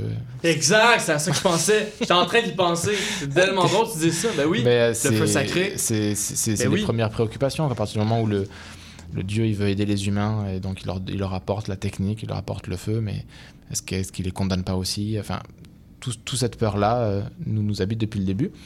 Euh, tout ça pour poser, euh, j'ai pas de questions. est-ce qu'on est foutu? Non, on n'est pas foutu, ça va bien. Est-ce que, est-ce que la technique nous perd? Comment ça se passe? Louis fait des gros yeux. Taper 1 pour oui, taper 2 pour non. Non, mais voilà, c'est ça. C'était pour finir sur, sur, ces, sur, sur ces textes aussi. Vous voulez dire quoi? Il vous reste 6 minutes. Bon, pour continuer de parler de Prométhée, moi, ça, ça me fait vraiment penser Très à bien. ça. C'est quand, même, euh, c'est quand même vraiment fou. Figure que Bernard Stiegler a beaucoup, beaucoup travaillé. D'ailleurs. Ah ouais, hein? Ah, J'ai pas lu euh, Stigler. C'est compliqué, mais c'est bien. Mais c'est c'est jargon. Mais, c'est ouais, puis je trouve qu'avec l'arrivée des intelligences artificielles, on, on se place dans une, une position où, est-ce que, mettons, y a- les gens vont être divisés en deux. Il y a ceux qui vont être, avoir le même discours que Zeus, qui vont dire euh, on, on doit pas leur donner le feu sacré ou un truc de même, tu sais, quand tu y penses deux secondes, Ouais, c'est ouais. ça. Puis la, la team Prométhée qui fait mais oui, ça peut juste peut être juste beau nous servir, ça peut juste, ouais. C'est quand même intéressant. Puis tu vois, mettons, dans l'idée où, mettons, Prométhée l'a fait ça avec nous, puis comment si nous, on, on, ça devient aussi notre instrument d'autodestruction. Le feu, le feu étant le feu sacré, tu sais, ou le feu en soi. ben, comment en fait Zeus avait raison, tu sais, d'être un peu plus, euh, envie de dire, peureux ou euh, pré- préservatif. Moi, je pense qu'il voulait pas notre bien non plus. Zeus? Bah non, bah non, bah non, c'était pas un. Il nous, pas fou, il nous aimait en état de servitude. Non. Et puis, c'est l'autre, euh, que, ce que tu amènes, c'est l'autre grand concept euh, grec, euh, platonicien, socratique, et repris euh, par Stigler, c'est l'idée du pharmacone, que chaque Mhm. outil est à la fois un remède et, et un poison. ouais. Et c'est ça, c'est que l'intelligence artificielle, ça veut dire quoi? Dans quelle mesure? Euh, Pourquoi tu l'utilises? Comment tu l'utilises? Enfin, Tout est euh, le, le couteau, ça coupe, ou ça, ou ça sert, ou ça Ouais. dessert. Donc, euh, Puis, donc- aussi dans, dans le, le feu divin étant celui de la, la- de la conscience de, mettons, de ta propre mortalité, donc euh, de dire, euh, sachant que je vais mourir, maintenant je vais créer. Dans la création, il y a aussi destruction. Donc il y a toujours. euh.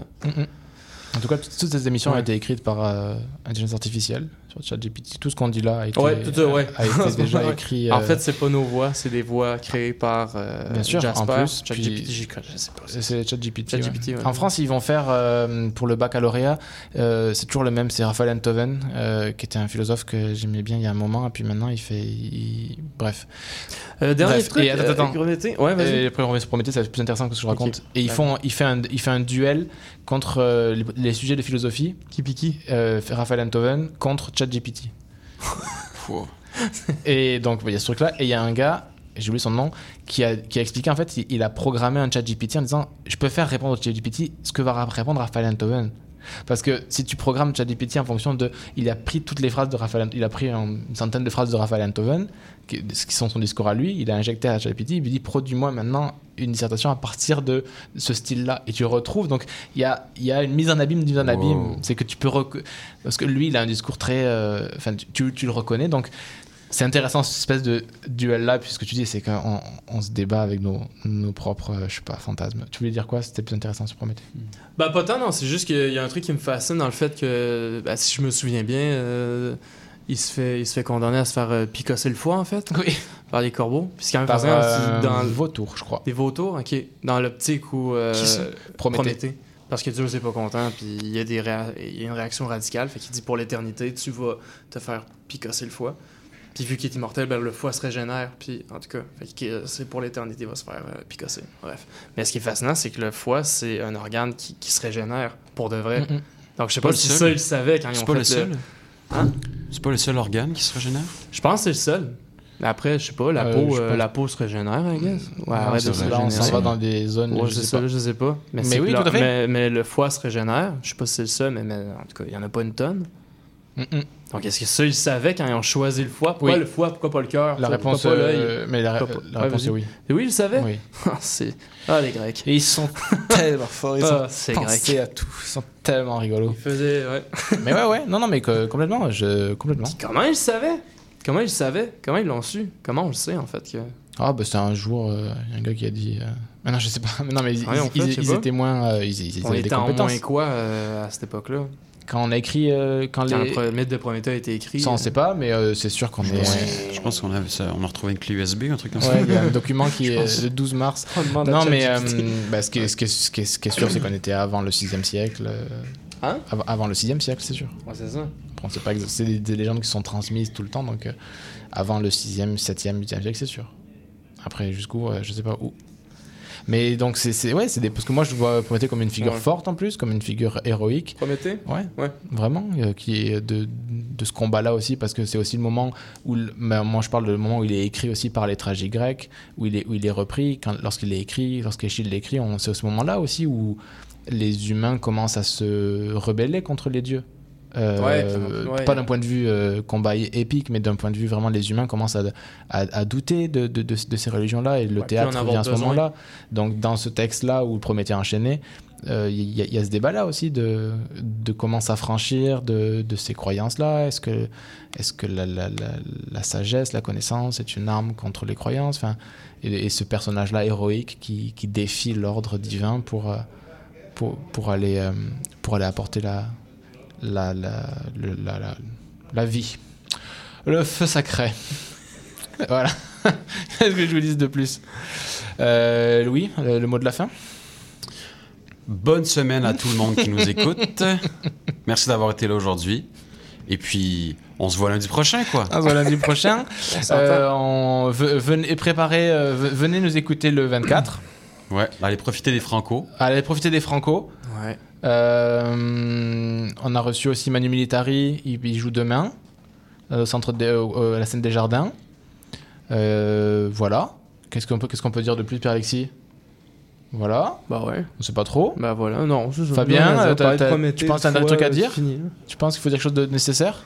Absolument pas. Absolument pas. Bon, bah Bon, écoute. toi, euh, quoi d'autre à dire? Bah voilà, non, je pense que l'émission. euh, Ouais, il reste combien de temps, là? Il reste 15 euh, tra- minutes 30 secondes, c'est ça. On va finir. Écoutez, je l'ai dit que je l'aimais bien. euh, je l'assume. euh, écrivez les plaintes. C'est re Aloïs Sauvage pour la fin. que reparler du Ça s'appelle. Joli Danger. Aloïs Sauvage, merci beaucoup. Je crois que je suis folle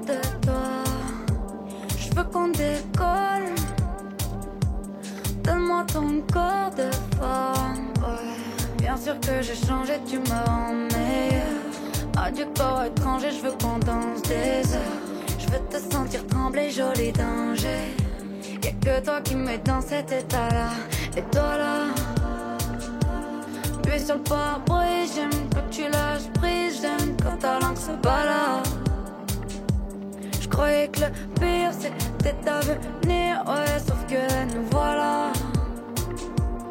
Je croyais que c'était un jeu, toi tu savais bien que nous deux c'était pas ça. Comme d'hab là je porte ton jean sur le cap. Qu'on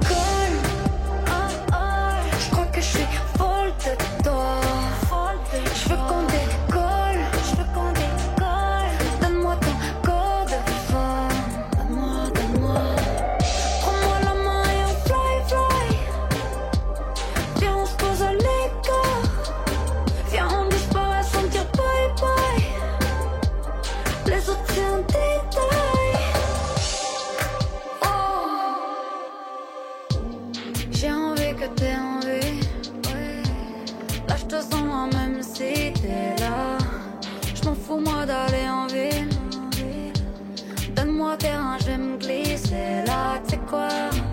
Je vais plonger dans des rivières d'amour. Le projet, c'est que la nuit soit à nous. J'ai juste envie de t'embrasser partout.